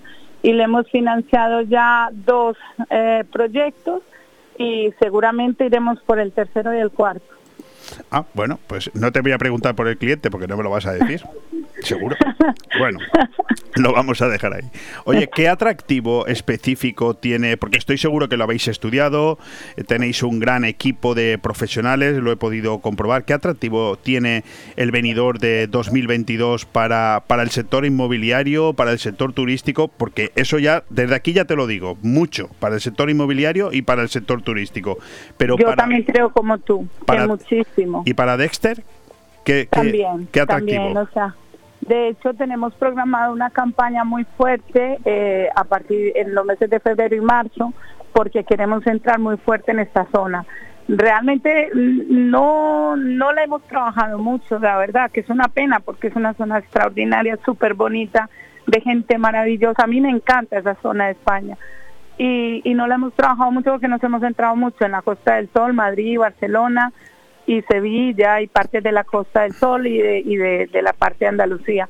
Pero sí que queremos trabajar muy fuerte en este primer trimestre del año toda esta zona. Es muy bonita y pienso que es muy interesante para nosotros. Pues ya te he dado datos al inicio de esta Y conversación. estaremos encantados de atender y ayudar a desarrollar proyectos a todos los promotores, constructores. Estaremos encantadísimos de poderles ayudar. Pues yo espero que esta conversación contigo haya tenido su eco, haya llegado a donde tenga que llegar, porque aquí, como ya te he comentado al principio de la entrevista, hay un movimiento de en torno a 150 millones de euros anuales solamente en renovación de planta hotelera, no te hablo de nada más, todo lo demás es aparte.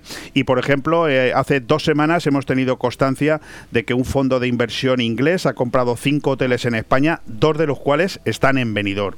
O sea, eso de que en Benidorm no hay movimiento inmobiliario y de venta y de compra de hoteles, no es verdad, todo lo contrario. Y de cara a los próximos años, te garantizo que mucho más. Por lo tanto, mucha suerte y muy bienvenidos a esta zona. Muchísimas gracias, la verdad que sí. Aparte que es muy sencillo la financiación para promotores, solo eh, que tenga licencia, proyecto de obra y que tengáis el suelo un poco controlado, pagado y financiamos casi el 100% de la promoción. Y vamos muy rápido, o sea que nosotros encantados de poderles atender y poder hacer parte del proyecto. Un lujo para Radio 4G aquí en Benidorm, hablar con JD Ramírez, CEO de Dexter Global Finance. Y como ellos dicen en el titular de su página web, Dexter sueña en grande con nosotros. JD, muchísimas gracias. A ti, siempre un placer. Un, fuerte abrazo. Chao. Radio 4G Benidorm, tu radio en la Marina Baja. Cariño, ¿te imaginas un lugar para desayunar, comer o cenar en un precioso restaurante italiano y junto al mar? Claro, y elegir un fantástico cóctel al atardecer. Mamá, papá, y comernos un helado riquísimo. Mmm, ¡Qué rico! Para aquellos que lo quieren todo, Pinocchio, un lugar fantástico para disfrutar de buenísima comida italiana, una variedad infinita de cócteles de ensueño y helados artesanos. Pinocchio es más que un restaurante y lo puedes disfrutar entre amigos o en familia. En Playa de Levante, junto al Heartbreak. Pinocchio, el vero gusto italiano. En Construcciones Nocete creamos espacios únicos para que llenes tu casa de vida, luz, amor y buenos recuerdos. En Construcciones Nocete encontrarás el diseño perfecto para que tu hogar tenga el estilo de vida que estabas buscando. Espacios sencillos y funcionales para convivir haciendo realidad la casa de tus sueños. Construcciones Nocete, calle Islandia 6, local 4. Teléfono 633 52 76 79. Benidorm. ¡Espartanos! En Inmobiliaria Empire vendemos tu casa en 35 días. Hola, soy Miguel Risque, gerente de Grupo Inmobiliario Empire. En Grupo Inmobiliario Empire tenemos más de 5.000 clientes compradores y contamos con las 5 estrellas en Google, que nadie puede decir lo mismo. Encuéntranos en Avenida Los Almendros 9 y en www.inmoempire.com y en el teléfono 966 10 66 19. Empire hace sus sueños realidad.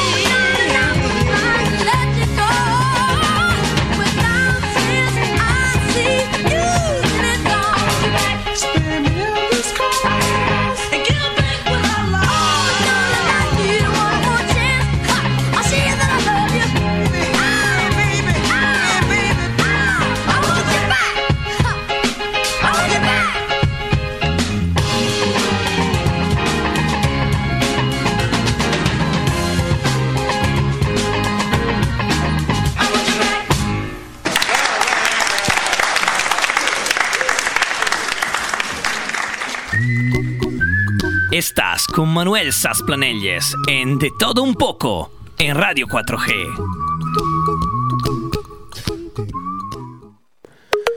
Bueno, pues eh, ayer yo veo Fair ese programa que nadie lo ve. Yo tampoco lo veo, pero lo ve todo el mundo. Yo también lo veo, claro. Que yo lo digo. Otros dicen, oh, yo no veo eso. Y la verdad es que, la verdad es que me divierto mucho porque hay, hay, hay situaciones esperpénticas, ¿no? Y siempre acaban hablando de sexo. Y siempre. Y bueno, y de la pregunta ¿y del sexo qué? Le pregunta el uno al otro. O la una al otro, o la otra al uno. Y ah, bueno, algunos la verdad acaban con un flechazo de esos ardorosos y acaban comiéndose el pico, cosa fina. Pero ¿saben ustedes que eh, cada vez hay más parejas que no tienen sexo? Sí, sí, eh, las parejas sin sexo son un fenómeno en ascenso. El número de parejas sin sexo parece haber aumentado en el mundo. Muchos quieren vivir su sexualidad de una forma más amplia y menos falocentrista, mientras que en otros, pues eh, esto podría ser eh, una señal de un distanciamiento de sí mismo y del otro, ¿no? Es indudable que la sexualidad es uno de esos aspectos que ha sufrido grandes cambios en los últimos tiempos. En general, son positivos, ya que actualmente hay menos tabúes, más aceptación de la diversidad y mayor libertad para experimentar. Sin embargo, una de las realidades que ha surgido, o al menos se ha hecho más visible, son las parejas sin sexo, como decía antes. Se habla de parejas sin sexo cuando hay ausencia total de relaciones sexuales o una ínfima presencia de las mismas. Según diversos estudios, esto parece ser un fenómeno en ascenso. No está, no, no, no, aunque no está, no está claro si más bien se trata de una realidad que comienza a hacerse notoria ahora, pero que existía desde hace mucho tiempo y antes, por las razones que fueran, no salía a la luz pública. ¿no? Cuando hablamos de parejas sin sexo, nos referimos a aquellas que por decisión propia se abstienen de tener relaciones sexuales. No porque no. No es no. Hay la otra sí es sí, pues no es no. Ahora bien, en esta categoría no se cuentan quienes tienen disfuncionalidades que les impiden tener sexo. Esto, pobrecito míos, eso es una enfermedad. Eso es precisamente lo llamativo del fenómeno. Se trata de una forma de relación deliberadamente elegida. Vamos a profundizar en ello. El centro Cambridge de Massachusetts, en Estados Unidos, es uno de los pioneros en el estudio de este fenómeno. Allí se llevó a cabo una investigación en el 2014 en la que pretendían establecer el número de relaciones sexuales que tenían las parejas estables por mes. Una a la semana, sábado, sabadete o lunes, miércoles y viernes. ¿no? Al finalizar, sus datos señalaron que hasta el 20% de los estadounidenses correspondían a parejas sin sexo. Sí, un poco más adelante se realizó un estudio similar. Los encargados fueron los expertos de MyWall y se centró en los españoles. ¿Eh? Ah, ah, ah, ¿y nosotros qué? Bueno, pues según las conclusiones que se trajeron de los datos recogidos, alrededor de un 10,6% de los españoles constituían parejas sin sexo. O sea que el 10,6% nasty de plasti. Hasta el momento no se dispone de otros estudios concluidos en diferentes partes del mundo. Sin embargo, se sabe que en países como Japón el interés por el sexo es muy bajo, casi tan bajito como ellos. De hecho, hay cifras que hablan de un importante número de personas que pasan de los 30 años, 30, y aún no han tenido su primera relación sexual. ¿Esta es una normal o anormal? Esta es una de las preguntas que surgen tan pronto como se habla de algún comportamiento que no encaja dentro de la mayoría. A la vez, se trata de una pregunta que no resulta pertinente. En el mundo de lo humano, lo normal o anormal solo es un asunto de estadística, nada más que eso. La sexualidad es, o al menos debería ser, un terreno para la libre expresión de la personalidad. Lo que dos personas adultas acuerden libremente siempre está bien. Sí, no, o, por aquí o por allá. La clave está en esas dos palabras, acuerdo y libre. Ambos tienen que sentirse cómodos con sus elecciones y ninguno de los dos debe sentirse o estar presionado. La mayor libertad sexual de nuestros tiempos ha traído consigo un mayor cuestionamiento frente a la sexualidad. Antes, virtualmente no era posible elegir nada. El sexo estaba tan normatizado que el único problema era adaptarse a los parámetros establecidos. Hoy en día la pregunta por la sexualidad involucra muchísimo, muchísimas, muchísimas aristas. A lo anterior se suma el hecho de que ahora tenemos también un concepto mucho más amplio de la sexualidad. Sabemos que el coito es solo uno de los caminos para experimentarla. También hemos comprendido que cada ser humano es diferente y mientras algunos se expresan una sexualidad muy intensa, Otros necesitan más de erotismo y de lo que de lo genital, la, la vista, ¿sabes? Se come más con la vista que con la lengua muchas veces, o al revés, en fin, me estoy metiendo en un charco. Casi todos los expertos coinciden en que las parejas sin sexo también pueden tener una relación satisfactoria, satisfactoria y feliz, ¿por qué no? Son parejas que construyen los espacios de intimidad de otra manera. Que no tengan sexo no quiere decir que tampoco tengan contacto físico, se pueden agarrar de la manita, ¿no? Simplemente, para algunas parejas la relación sexual es determinante, para otras no. Aunque unas sean mayoría y otras minoría. Ninguna es anormal, al menos en el sentido despectivo de esa palabra. En el programa de Marras, en el First Day, siempre la pregunta típica es ¿cuántas veces a la semana? ¿Cuántas veces te gusta? Sí, sí, es la, pregunta. Pero bueno, ahora bien, vamos, seguimos. ¿La falta de sexo es una, eh, en una pareja puede convertirse en un problema? Pues la respuesta es sí. Esto sucede obviamente cuando uno de los dos no está de acuerdo con esta situación. Claro, si yo digo que sí y tú dices que no, pues mal vamos. Y también cuando las parejas sin sexo no desarrollan otro tipo de contacto físico o cuando esa condición se acompaña de indiferencia, aburrimiento o falta de interés mutuo. Entonces mejor, mira, tú por allá, yo por acá. ¿eh? En estos casos, la ausencia de relaciones sexuales es señal de que hay un gran distanciamiento entre los dos. Entonces lo mejor es divorcio. Punto. ¿Para qué estás sufriendo? Tú por allí, yo por aquí y comenzar de nuevo.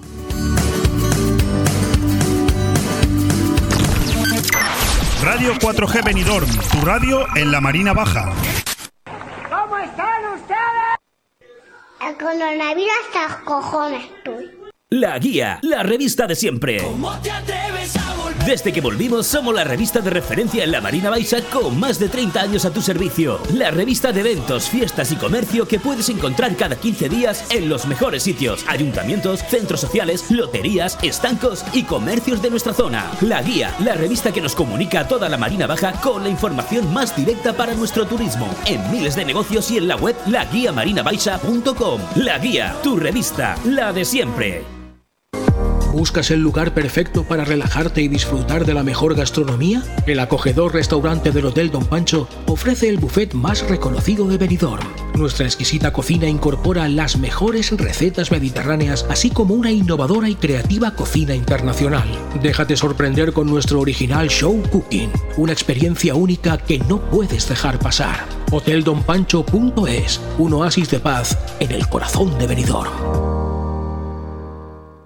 Porque son momentos para compartir, comparte felicidad. Chocolates Marcos Tonda. Comparte con tus clientes, empleados, con la familia y amigos sus exquisitos chocolates tradicionales y gourmets o los nuevos lotes combinados con productos tradicionales. En Villajoyosa, partida Torres junto Rotonda del Puerto y en el centro de Benidorm, calle Alameda Blue, espacio gourmet Marcos Tonda. El prestigio de una marca garantiza la calidad. Chocolates Marcos Tonda. Momentos para compartir. No dejen de visitar la nueva tienda de chocolates Marcos Tonda en el centro comercial La De Finestrat. ¡Epa, la hostia! A ver, torre de control de Barajas, de Madrid Barajas. Eh, les habla el comandante Chomin Arrizabalaga. A ver, mira, que pedíamos eh, pista para aterrizar el vuelo procedente de Bilbao con destino Madrid. Eh, por favor, dennos pista, que queremos aterrizar. Gracias, epa. Sí, eh, torre de control de Madrid Barajas. eh, a ver, eh, pueden aterrizar en la pista 7. eh, el vuelo TX44 procedente de Bilbao puede aterrizar en la pista 7, pero por favor, comandante Arrizabalaga, eh, extreme las precauciones, las precauciones a la hora de aterrizar, porque la pista ha estado en obras las últimas semanas y tiene menos longitud. Se ha quedado la pista un poco más corta. ¿De acuerdo? Tenga por favor bastantes precauciones. ¡Qué gonzos! Ahí va la hostia. Mira, mira, que somos de Bilbao, que les habla aquí el comandante Chomín Arrizabalaga y que viene aquí a mi derecha Chechu Arizmendi y que los dos pues vamos a hacer un aterrizaje impecable, así que no tengan problemas. Venga, nos disponemos a ello. ¡Qué gonzos! Empieza el aterrizaje, mira, no ve.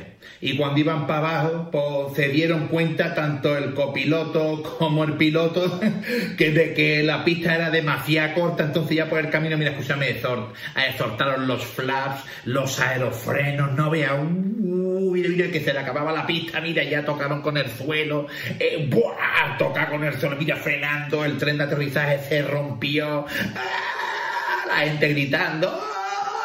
Y hasta el final. Y un centímetro antes de que se acabara la pista, terminaron ahí aterrizando bien y terminaron parando el avión y le dice Choming a Rezabalaga a su copiloto y de acá con Sosa iba la hostia pues sí que ha sido complicado ¿eh? para aterrizar este avión ¿eh? no veas la pista al final era más corta de lo que parecía y le dice el copiloto comandante Rizabalaga es que al final hemos aterrizado a lo ancho de la pista y no a lo largo Hoy Yellow River. ¿Quién no recuerda esta canción? Esto tiene más años que yo. más años que yo negro, pero qué bonita Yellow River. ¿Se acuerdan? Aquí lo hemos bailado en las pistas. Cuando esta es una canción de esas eh, abre pistas.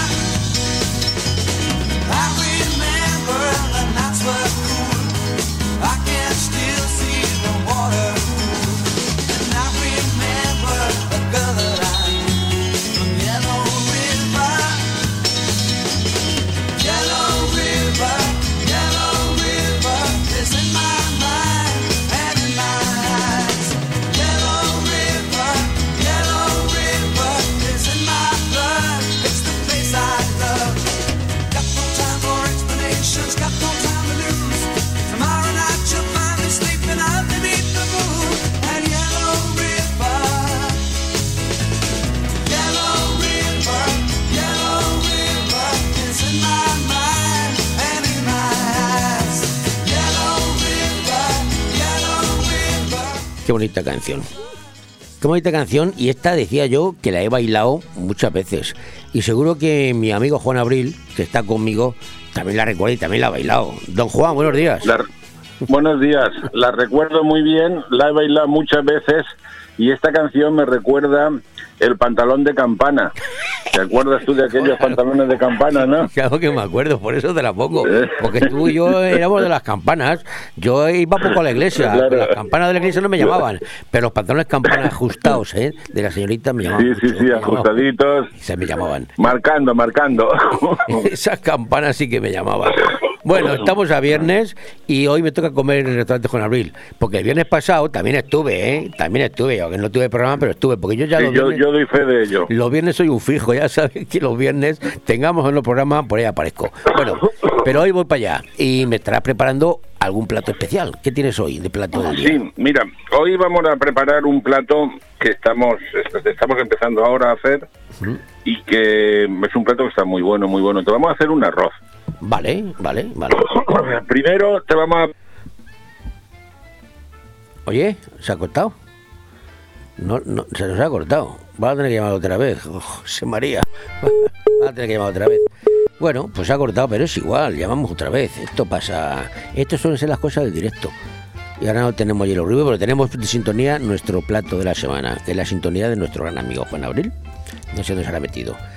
Hoy me toca arrocito. Ahora, el arroz, ya saben ustedes que hay mil formas de hacer arroz. En Juan Abril el arroz lo hacen de una forma especial. No sé lo que le ponen, le ponen de todo. Hay de marisco, de carne o de verduras. Y a veces meloso y a veces menos meloso. Así que se ha cortado. Qué rabia me da cuando ya se me estaba, ya se me, ya los jugos del estómago ya se me estaban abriendo y ya me estaban dando ganas de comer. Ya me estaban dando ganas de comer el arrocito ese que me voy a comer dentro de un rato. Venga, ya tenemos ahí, ya tenemos ahí a Juan. Querido Juan, me has dejado, me has dejado con la cuchara en la mano. Esto, sí, esto tiene las cosas del directo. Eh, como te estaba diciendo, te voy a preparar primero que nada una, un rape caramelizado. Uy, qué que está, está, está espectacular. Y después ya vamos a entrar a, a, lo, a lo serio, a lo fuerte. Mm.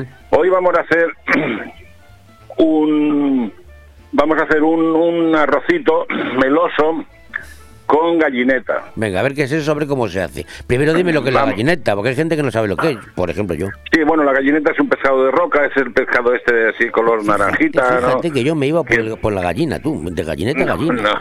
No, no, no, no, no, es un pescado de roca que tiene mucho sabor, un pescado muy bueno, muy bueno.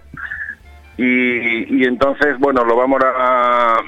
Primero, pues bien, se quitan las tripas y lo vamos a hacer rodajas.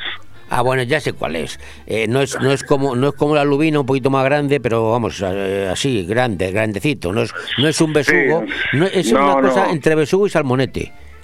Más Eh, sí, tiene, tiene más o menos lo que salmonete. Sí, ya sé cuál es. Sí. Y es, es bastante feo y rugoso. Muy y, muy feo, muy feo, como yo.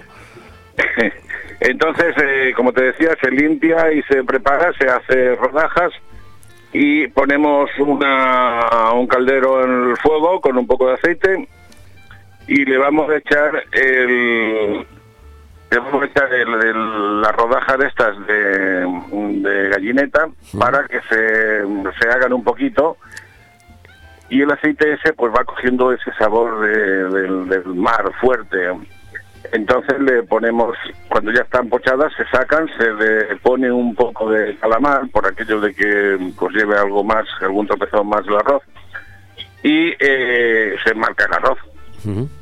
Cuando ya lo tienes el arroz marcado le pones el fondo y, y bueno cuando ya va a media cocción o poquito más tal vez le pones la gallineta ¿Mm? y, y hasta que esté hecho Ya está, eso solo. y, y vas a disfrutar pero como un no eh, Manolo yo siempre te he dicho que lo sencillo Sí. es lo bueno Mira, yo te voy a decir y una la, cosa. Hay, hay- y la cocina la cocina tradicional nuestra es fácil es es muy sencilla pero es una es una pasada Pero ¿eh? fíjate, Juan, los italianos tienen fama de que con cuatro cosas o con dos cosas te hacen platos extraordinarios. Y nosotros yo creo que hacemos lo mismo con el arroz. ¿eh? Con el arroz y algo más, con cariño y, y buena calidad, lo hace- hacemos unos, unos arroces increíbles. Como este que me Sí, estás sí, diciendo sí. ahora mismo. Que este es más sencillo. sencillísimo. Es, es, una, es un arroz muy sencillo, es un arroz que, bueno, pues no tienes, prácticamente es que no, pero está chuparse los dedos. Claro, el secreto del Ah, arroz, el secreto del arroz, primero, que el arroz sea bueno, un bomba de eso que solemos utilizar aquí, y segundo, el, el fumé, la- el, el caldo. Eso, eso es para mí lo fundamental, ¿no?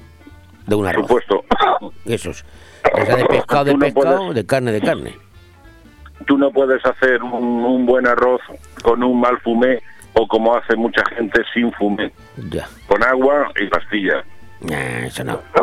Eso no. Entonces, bueno, puedes sacar pues un arroz, puedes sacar pues, pues algo que sepa, pues eso, a no sé qué. Pero un buen arroz no lo vas a sacar así nunca.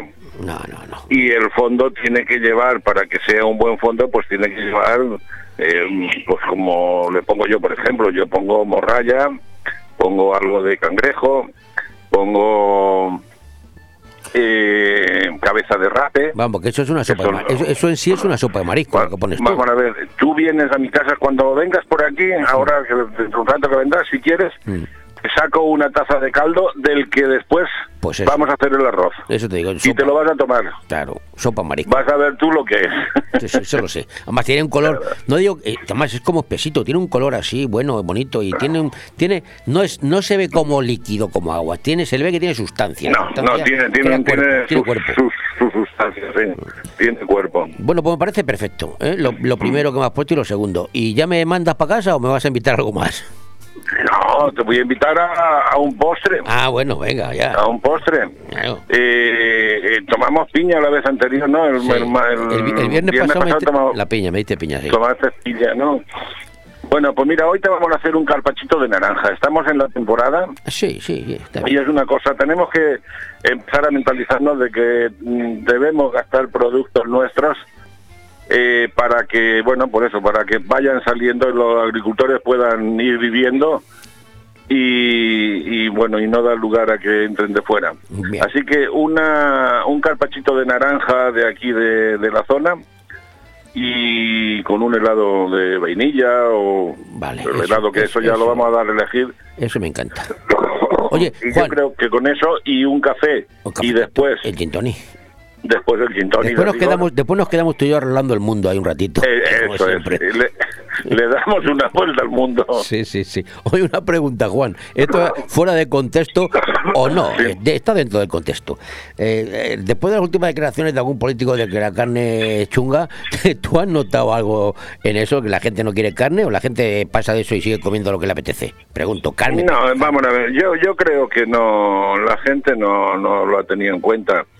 Yo pienso, vamos a ver, yo creo que, que las cosas o las declaraciones se tienen en cuenta según de quién vengan.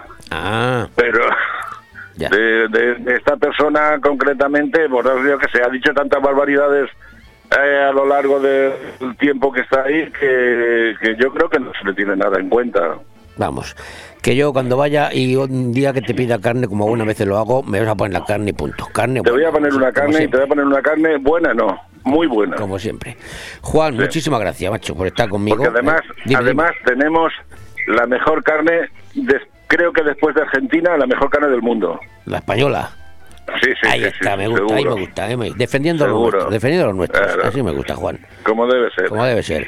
Bueno, pues carne, carne déjalo para otro día. Eh, ya voy, ya voy con la mentalidad puesta en el arrocito ese. ¿eh? En el arrocito con, con gallineta. Y a las dos y media gallineta, que no gallineja, cuidado. que a mí me suena No, no, gallineja. no. ¿Tú, sabes, tú sabes lo que son las gallinejas? Sí, ¿no? Claro que lo sabes. ¿Una gallineja? Sí. Una gallina, ¿no? No, no, no, no, ves, ahí te he pillado. En Madrid, los, madi- los madrileños, hay un bocata de, de entresijos y gallinejas. Tú no se lo has probado. No, no, no. Ay, pues ya, ya te diré lo que es porque ahora no me gusta. Es un, la, la tripa. A mí lo que me la pegaron los madrileños un día es que fuimos de vinos Sí. y me querían que me comiese una perdiz. Digo, che, yo una perdiz ahora, ¿qué quieres que te diga? No me voy a comer una perdiz. Y luego resultó ser un cuarto de cogollo de lechuga, la perdiz, ¿no? Así que... Por infeliz te dieron con la perdiz. Pues lo de sí, las entresijos, los bocatas de entresijos y gallinejas, pues los chavales, cuando éramos, yo tenía 18 o 15 años, íbamos a comerlo, buah, me he puesto yo. Si lo ves, mejor que no lo veas, pero estaban riquísimos. Ahora no me lo como ni loco. Ahora prefiero, prefiero tu arrocito, que más sano.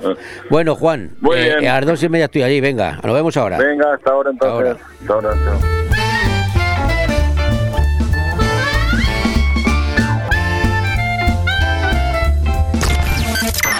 Radio 4G Benidorm, tu radio en la Marina Baja. Madurez, tradición, tendencia y modernidad. Hablamos del restaurante Juan Abril, la cocina española de siempre. Restaurante Juan Abril. Arroz seco, meloso, caldoso, de pescado, de carne, con verdura, con bogavante, caldero de pescado, las mejores carnes y sus guisados caseros de toda la vida. En Altea, Passeig del Mediterráneo 14. Reservas al 96 584 37 22, porque nuestra casa es su casa. Vive la cultura en Finestrat. Llega a Finestrat la exposición Muses per de Mari Carmen Ginares Lloret. Una selección de pinturas, esculturas y grabados dedicados a la mujer. Abierta al público hasta el 15 de enero en el Museo de Finestrat, Parque Font de Carré. Vive la cultura en Finestrat, porque en Finestrat lo tienes todo. Solo el Grupo Galera puede, tras 40 años de actividad, ser el de siempre y a la vez renovarse para ofrecer nuevas sensaciones. Porque Galeras por Café en Avenida Jaime I de Benidorm no entiende de modas y se renueva con el paso del tiempo. Son nuevas sensaciones en tu galera de siempre. Descúbrelas en grupogalera.com o en Facebook e Instagram. Galera Sport Café, tu punto de encuentro en Avenida Jaime I y en Avenida Benierda.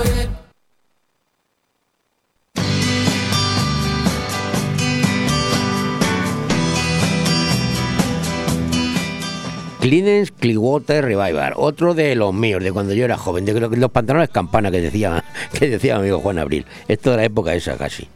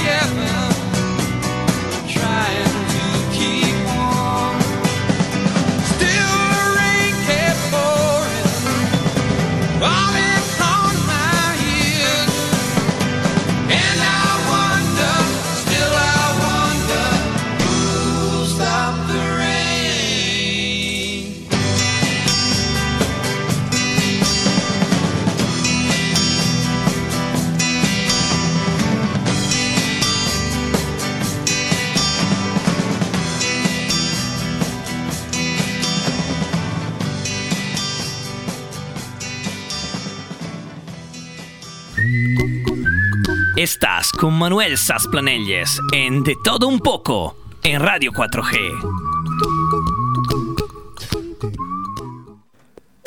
Bueno, pues hoy, hoy vamos jugando a la contra. Antes les he comentado a ustedes lo de las que hay parejas sin sexo. Pues sí, lo hay, ¿por qué no? Y ahora les voy a decir que cuánto dinero se necesita para ser feliz. Esa es otra. Después del sexo, el dinero. Salud, dinero y amor. La salud será, lo dejaré para otro día. Pero, ¿sabe usted que la ciencia ha descubierto cuánto dinero se necesita para ser feliz? Hay quien dice, cuanto más mejor, hay el ansia, no, Ah, más dinero para mí. Sorprendentemente, la cifra de dinero que nos puede hacer felices no es demasiado elevada. Se lo voy a explicar. Dicen que el dinero no da la felicidad y lo cierto es que si se compara con la salud o el amor, pues el dinero quedaría siempre en un segundo o tercer plano. Claro, si no tienes salud, pues no tienes, no puedes gastarte dinero, ni tienes amor. Por eso digo que el dinero, si se compara con la salud y el amor, pues va a quedar siempre en tercer lugar. Pero también es cierto que a muchas personas les sería mejor si tuvieran más dinero o tal vez podrían comprar, entre comillas, su felicidad con dinero. Pero ¿cuánto cuesta, cuánto dinero cuesta, cuánto se necesita para ser feliz? La ciencia parece tener la respuesta. En los últimos años, varios han sido los estudios o análisis que se han hecho en torno al dinero y si da o no la felicidad. Uno de los más recientes, realizados por la Universidad de Harvard ¿eh? en el 2018, analizó a varios multimillonarios para llegar a la conclusión de que son necesarios unos 8 millones de dólares para sentirse contento y feliz. 8 millones. ¿Qué, qué, qué es eso? 8 millones de dólares. Eso no es nada, eso lo tiene cualquiera. Sin embargo, fue el año pasado cuando investigadores del Reino Unido analizaron datos de la Oficina de Estadísticas Nacionales y el índice de felicidad del planeta, una medida del bienestar y la eficiencia ambiental de una nación para averiguar, fíjate todo lo que mezclaron, todo esto para averiguar si el famoso dicho de el dinero no da la felicidad es cierto o no. Según los hallazgos, el británico, el británico promedio, el británico medio necesita 33,864 o más al año. 33 mil libras, ¿eh? estamos hablando en libras o más por ahí, para vivir una vida feliz, lo que se traduce en unos 40.000 euros, 40.000 euros, la sabe que está más fuerte. Pero otro estudio publicado en el año pasado, ¿eh? en el 2021, por Matthews Killiswork, ¿eh? de la Universidad de Pensilvania, allí también de Yanquilandia, sugiere que cuanto más dinero tiene, más feliz eres. Yo soy más de estos también, la verdad, yo estoy de acuerdo con Matthews, pero bueno, la razón es obvia. Generalmente las personas más ricas tienden a gozar de mejor salud. Una mejor salud tiene un mayor impacto en la felicidad. Hombre, tú estás eh, como un roble, pues de, de- eso, todo. Si estás hecho una pena, no puedes. Así que, y si eres rico, tienes más dinero para invertir en tu salud. Eso es evidente, eso es de cajón. Evidentemente, los ricos pueden gastar más dinero en cosas, ¿eh? comilladas, cosas capaces de aumentar su felicidad. Por supuesto, la felicidad también proviene de las relaciones, la satisfacción laboral, si trabajas cómodo o no, estás contento con tu trabajo y simplemente disfrutar de la vida. Uno disfrutando de la vida ya puede ser feliz. Digamos que en este caso tener dinero puede garantizar más opciones en muchas de estas categorías. Lo que también afecta a nuestra felicidad, nuevamente, según varios estudios, es cuánto tenemos en comparación con los demás. Exactamente. Si logramos mantener el mismo nivel de vida que los que nos rodean, pues experimentamos mayor, un mayor nivel de bienestar y por lo tanto nos sentimos más felices. Esta es la teoría de la privación relativa y nos dice que la satisfacción de una persona o de un grupo no depende de la situación objetiva, sino de la situación relativa con respecto a otras personas o grupos. Vamos, envidia. Si tú eres un envidioso del copón, pues nunca estarás contento. Ahora, si tú no eres envidioso y te conformas con lo que tienes alrededor y más o menos todo el mundo igual, pues te equilibras. En pocas palabras, puedes vivir en un vecindario o país rico, pero si no tienes un coche nuevo y si su vecino, tu vecino lo tiene, pues es más probable que te sientas infeliz. Ah, yo tengo un pelotilla y ese tiene se ha comprado un Mercedes, pues ya, ya soy infeliz. ¿eh? Envidia. Los efectos de esta envidia, envidia pura. Los efectos de esta teoría explicarían por qué la felicidad promedio se ha estancado a lo largo del tiempo a pesar de los fuertes aumentos de los ingresos a nivel mundial. Y aquí, como yo soy un refranitis, vengo con uno de mis refranes favoritos. No es más rico el que más tiene, sino el que menos necesita. ¿Qué verdad? Yo necesito poco, con lo que tengo soy feliz. Necesito mucho, no llego, soy infeliz.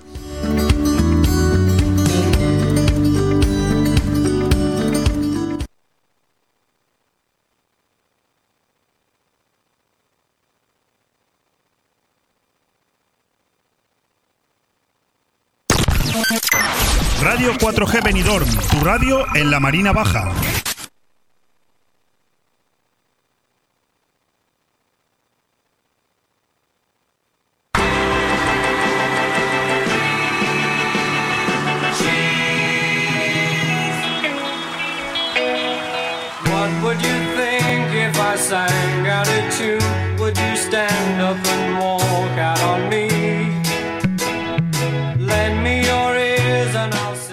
Esta es una de las mías favoritas de los Beatles, que son mis favoritos. Pues de mis favoritos, una de mis favoritas.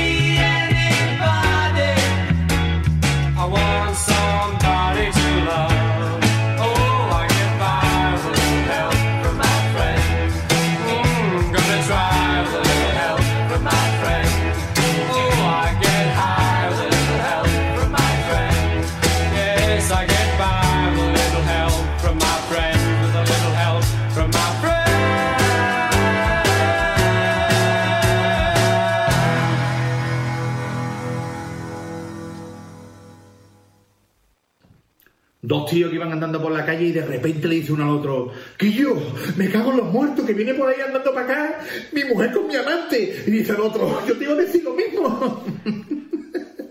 Y escúchame, otro, uno que llegó a su casa, abrió la puerta, abre la puerta del dormitorio y cuando entra en el dormitorio se encuentra ya su mujer desnuda y sudando en la cama y le dice, ¿qué te pasa María? María, ¿qué te pasa? Y dice, que me está dando un infarto, Antonio, que me está dando un infarto. Antonio, mira, Antonio todo nervioso corriendo para el salón para llamar por teléfono a una ambulancia y cuando va por el pasillo ve a su niño de tres años y le dice el niño, papá, papá, en el cuarto de baño hay un monstruo. Y, salió corriendo este para el cuarto de baño, llega al cuarto de baño y hay uno allí desnudo allí ahí, y le dice, hay que ver, Paco, ya te vale, picha, a mi mujer dándole un infarto y tú asustando al niño. Estás con Manuel Sasplanelles en De Todo Un Poco en Radio 4G. Bueno, pues hoy vamos a comprarnos un avión pájaro, el Macrobat, un avión pájaro un monoplaza, Porque ¿cuánto cree usted eh, que, va a tardar- que vamos a tardar en tener aviones que vuelan? Ya tenemos drones y hay drones que son capaces de transportar personas. Pues bueno, entre las últimas novedades de la empresa aeronáutica se encuentran el, el Macrobat, que también lo llama el avión pájaro. Vamos a ver en qué consiste. Una startup sudafricana, nada menos, está desarrollando un avión monoplaza, para uno solo, que tiene alas, dos patas y se asemeja a un pájaro. La nave, llamada Macrobat, está diseñada para despegar y aterrizar casi verticalmente, como los Aerofire, estos que hacen shhh, ¿no? Lo cual es ideal en zonas sin infraestructura o con densa vegetación. Con estos vehículos aéreos personales o taxis, la empresa busca mejorar la movilidad en África, sobre todo, claro, sin construir infraestructuras que dañen el medio ambiente, ¿eh? todo sostenible, todo sostenible. En África, vamos con las características del Macrobat. En África, las infraestructuras de transporte son un problema.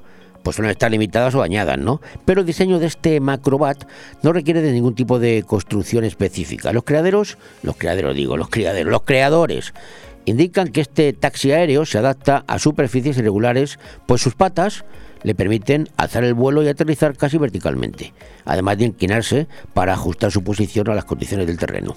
Las patas se inclinan la nave 45 grados al despegar ¿eh? y luego se pliegan cerca de la cola. Las innovadoras alas son capaces de generar sustentación a baja velocidad, lo cual garantiza que los aterrizajes sean controlados y seguros, como si fuera una delta, baja despacito. Su uso es para un solo pasajero, sí, aunque puede pilotarse internamente o a distancia para transportar a una persona que no pueda dirigir la nave. O sea que tú te montas y un tío desde abajo, como si fuera un dron, te va dirigiendo y te va llevando. Me da un miedo, pero bueno, también podría usarse como un dron, como digo, sin pasajeros, para transportar equipos o mercancías. Macrobat funciona completamente con electricidad. O sea, sostenible, que está de moda de sostenible, ya saben ustedes. La carga máxima es de 150 kilos, con lo que yo estoy en límite, casi, casi ya valgo, ya puedo entrar ahí, ¿eh? y recorre una distancia de unos 150 kilómetros. Tampoco es mucho. A una velocidad, eso sí, límite de 180 kilómetros hora, o sea que ya coge velocidad, ¿eh? Los desarrolladores admiten que la autonomía debería mejorar, pero su tecnología es excelente y con los años se mejorará. Además de que esto está será compensado con un diseño aerodinámico muy eficiente, o sea que están trabajando en ello. Los creadores de esta nave pretenden en principio que el vehículo sea utilizado para proporcionar auxilio médico en situaciones de emergencia, para entregar medicinas o equipos médicos, inspeccionar infraestructuras técnicas o incluso para fertilizar campos o fumigar cultivos. Lo mismo que las avionetas de ahora, lo que pasa es que más chiquitito y va un señor solo ahí, ¿no? También planean construir un ecosistema en torno a la nave, el que creen sería beneficioso para la economía local. La idea es construir granjas de baterías para utilizar un modelo de predicciones meteorológicas con la participación de los habitantes. Igualmente, piensan incluir programas de estudio para enseñar habilidades de trabajo en el campo. Macrobat aún está en su primera etapa de desarrollo, pero los ingenieros ya están creando un prototipo del sistema de propulsión y un modelo a gran escala. Si es a gran escala, pues, pues se podría ir más de uno, dos, tres o incluso cuatro. Hasta el momento, las salas que han construido han cumplido con los objetivos y las expectativas, por lo cual continúan trabajando en su invención y para ello están buscando apoyo financiero. ¿Mediante qué? Pues mediante el crowdfunding, crowdfunding que está de moda, pagar, pagar por ello. En fin, que ya está más cerca lo de lo de el, el dron para nosotros, el, el dron para pasajeros o, o el coche para pasajeros. Ya está más cerca, ¿eh? más cerca de lo que parece.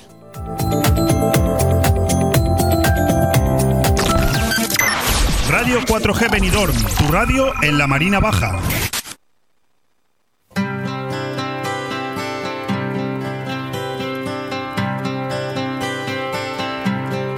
It's a hard Are, Bonnie Tyler, qué bonita canción, de verdad, ¿eh? Esta canción es que me, me, me lleva, me lleva a donde me lleva. No le voy a decir dónde me lleva, pero me lleva.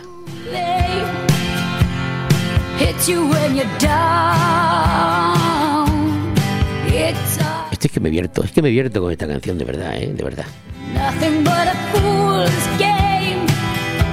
Standing in the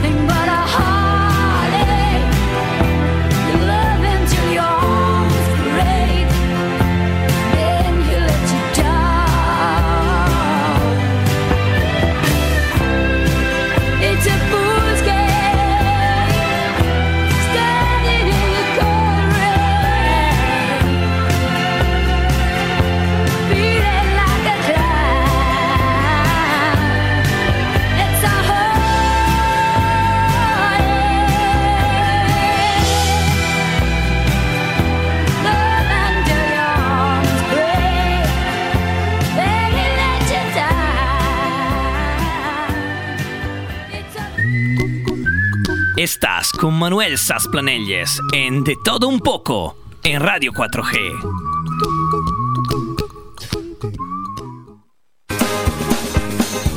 Bueno, y vamos ahora, cuando nos queda menos ya, con las noticias que han ocurrido, que no han ocurrido, ni que van a ocurrir, pero ¿y si ocurrieron? Y antes vamos a conectar una noticia de última hora con una de nuestras compañeras por una noticia que nos ha llamado realmente la atención. Escuchen ustedes porque esto es un problema. Vamos ahora con tecnología. El nuevo Satisfyer, que tantas alegrías proporciona, tiene también su lado oscuro. Y es que su éxito ya ha mandado al paro a más de 2.000 succionadores de clítoris españoles. La Asociación Española de Succionadores ha anunciado hoy que el sector irá a la huelga. Los artesanos de toda la vida se quejan de que el nuevo Satisfyer es demasiado barato y no cumple con la normativa de libre succión de la Comunidad Europea. El aparato está acabando con una profesión centenaria que iba pasando de padres a hijos, extendiéndose de boca en boca. Y la profesión insiste en que un robot no puede sustituir el trabajo de un humano. Ramiro Bocamiel Gutiérrez, representante del sindicato de succionadores, lanzaba duras críticas esta mañana en Onda Cero. Llevamos años tragando y tragando. Si lo que quieren es que nos arrodillemos ante la tecnología, lo llevan claro. Succionar clítoris es un arte, es nuestra herencia, nuestro patrimonio, nuestra cultura. Y no sigo hablando, porque si me tiráis de la lengua no sé cómo va a acabar esta entrevista. Si el gobierno no mejora las condiciones de estos artesanos, miles de hombres irán a la cola del paro, donde dejarán de succionar clítoris para empezar a succionar el dinero de las arcas del Estado. Pues éramos pocos y por ir a bola, lo que nos faltaba. También los succionadores van a ir al paro ahora. Madre mía, es que, es que no hay quien arregle esto. Esto no lo arregla ni Garzón. Por cierto, la grabación de una cámara de seguridad muestra a Novak Djokovic comiéndose un pangolín en el mercado de Wuhan en el año 2019. El Real Madrid regresará el domingo de Arabia Saudí con Emerit, un nuevo fichaje al que ya apodan el rey del fútbol. Sin absolutamente nada que perder, Alberto Garzón declara que los actores españoles no vocalizan. Los dueños de un cine obligados a echar por la fuerza a una pareja que llevaba ocho horas esperando la escena postcréditos de una película. Un señor apaga un incendio en las redes sociales mostrando en una posada su raja del culo. Consiguen trasplantar un corazón, un morro, unas pezuñas, unas patas, una cola y unas orejas de cerdo a un hombre. Y ahora es un cerdo. Se hace farcista sin querer tras seguir una receta de la sección de cocina de OK Diario. Trasplantado con éxito un codillo de cerdo a un hombre, dice un padre de familia tras terminarse un codillo.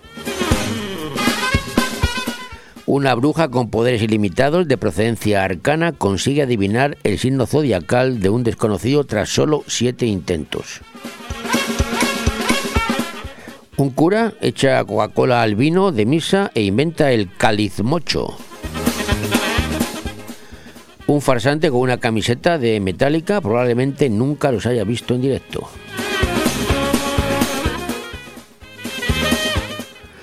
Melchor se contagió de COVID y abrió una convocatoria de oposiciones para encontrar un nuevo rey antes de Navidades. Lo que pasa es que esto es una noticia que se ha mantenido oculta.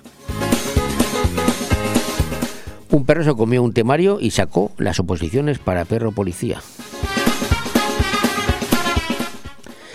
Saben ustedes que Yolanda Díaz estuvo viendo al Papa, ¿no? Y hay quien dice que si fue necesario que Yolanda le dijera al Papa que le voy a dar un dato, Dios no existe.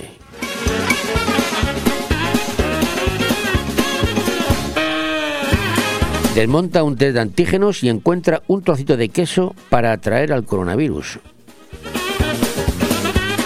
Los españoles aprueban la gestión de Sánchez consistente en qué? En recibir dinero de Europa. El gobierno sacó 20.000 plazas de funcionario a mitad del temario como oferta del Flash Friday y al final no se cubrieron. Las dependientes, los dependientes de Zara preguntarán mm, así, ¿vas a salir o todos los clientes que se vayan sin comprar? A todos los clientes que van sin comprar les preguntarán así, ¿vas a salir? Claro, si te vas sin nada que comprar, ¿por qué vas? Un estudio ha confirmado que comer directamente del tupper provoca depresión.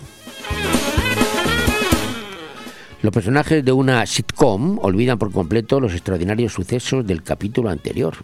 ¿Quién nos la pasa esto de vez en cuando? Porque tú, claro, estás viendo la televisión y resulta que no sabes lo que, lo que tienes que saber. Se te olvida, se te olvida todo. Y con esto y un bizcocho, pues seguimos, esto, seguimos, seguimos, seguimos. Sí, queda un poquito. No me voy todavía. No te vayas todavía, no te vayas, por favor.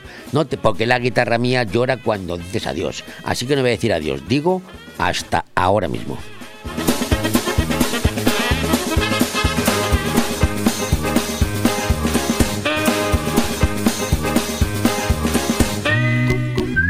Estás con Manuel Sasplanelles en De Todo Un Poco en Radio 4G.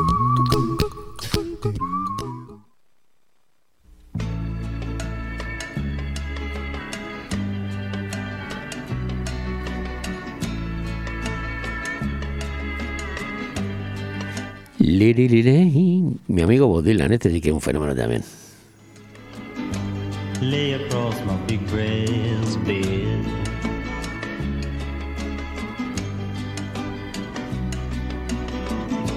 Lay, lady, lay, lay across my big brass bed.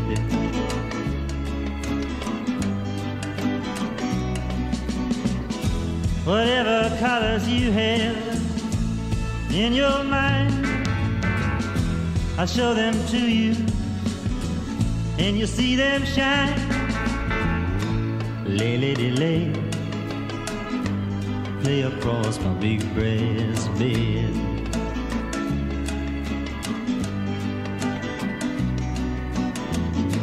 Stay, lady, stay, stay with your man a while.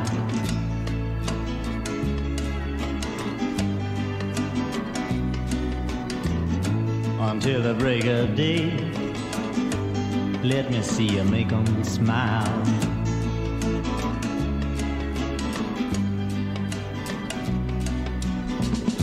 His clothes are dirty, but his his hands are clean.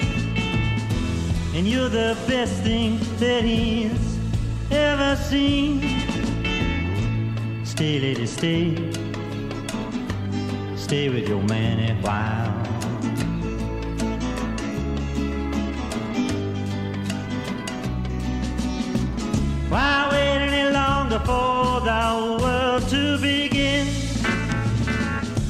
You can have your cake and eat it too.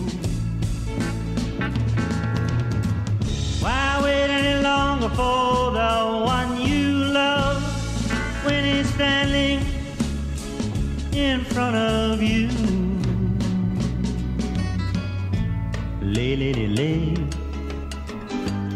lay across my big brass bed.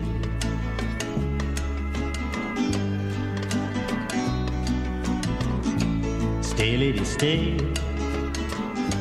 stay. While the night is still ahead.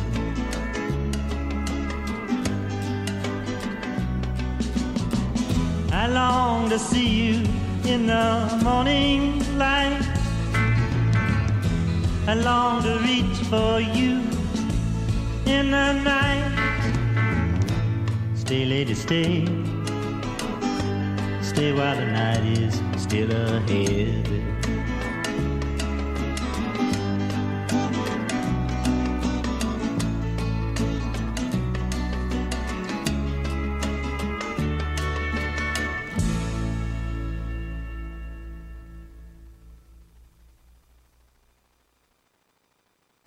No, voy a solucionarlo en la reunión de Londres.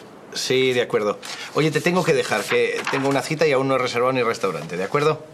Venga, muchas gracias, adiós. Ah, asistente, busca un restaurante para cenar esta noche. He encontrado 10 restaurantes cerca de ti. Perfecto. Selecciona uno que sea italiano. Perdona, no te entiendo. Selecciona uno que sea italiano. No, que no entiendo que quieras comer pasta otra vez. ¿Perdona? Es el tercer día que comes hidratos por la noche. ¿No prefieres un vegetariano? No, prefiero un italiano. Tú verás. ¿Para cuántas personas? ¿Para dos? ¿Quién es ella? Susana. Esa chica no me gusta para ti. Bueno, pues a mí sí me gusta para mí. Y no eres el único. ¿Perdona? Reservaré a las nueve. No, no, no, no. ¿Qué has querido decir con eso? ¿Mejor a las diez? No, no, quiero decir que ¿qué has querido decir con eso de las 10 de la hora? No, con lo que has dicho de Susana de que no soy el único. Me gusta más Marta. Pero vamos a ver. ¿Qué sabes tú de Marta? ¿Qué viene Marta ahora? Me gusta más que Susana. ¿Me estás volviendo loco? Eso se lo dejo a Susana. Oye, mira, no voy a discutir contigo. No eres más que un software, ¿eh? Estás hecho ahí para estar en una máquina. No, no, no, ni existes. Hombre, ¿qué hago yo razonando con una máquina? Confirmado entonces, mesa para dos en un restaurante de gordos con la promiscua de la oficina a las nueve y media. ¿Alguna cosa más? Oye, que se supone que tienes que facilitarme la vida. Eso hago. Susana es el tipo de mujer que te marea unos años, luego se casa con uno mejor situado que tú, te deprimes, empiezas una terapia carísima que se te junta con la hipoteca, la letra del coche y la pensión a tu exmujer. Las deudas finalmente te arruinan e intentas superar tu derrota con el alcohol entrando en una espiral irreversible de adicciones que tarde o temprano te matarán. He encontrado tres tanatorios cerca de ti.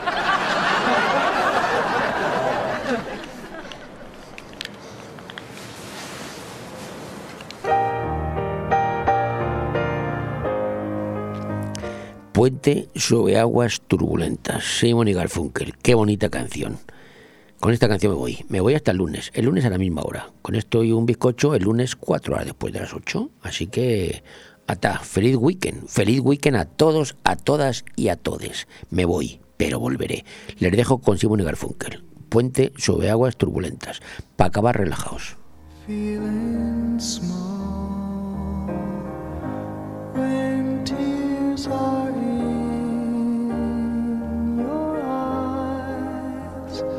I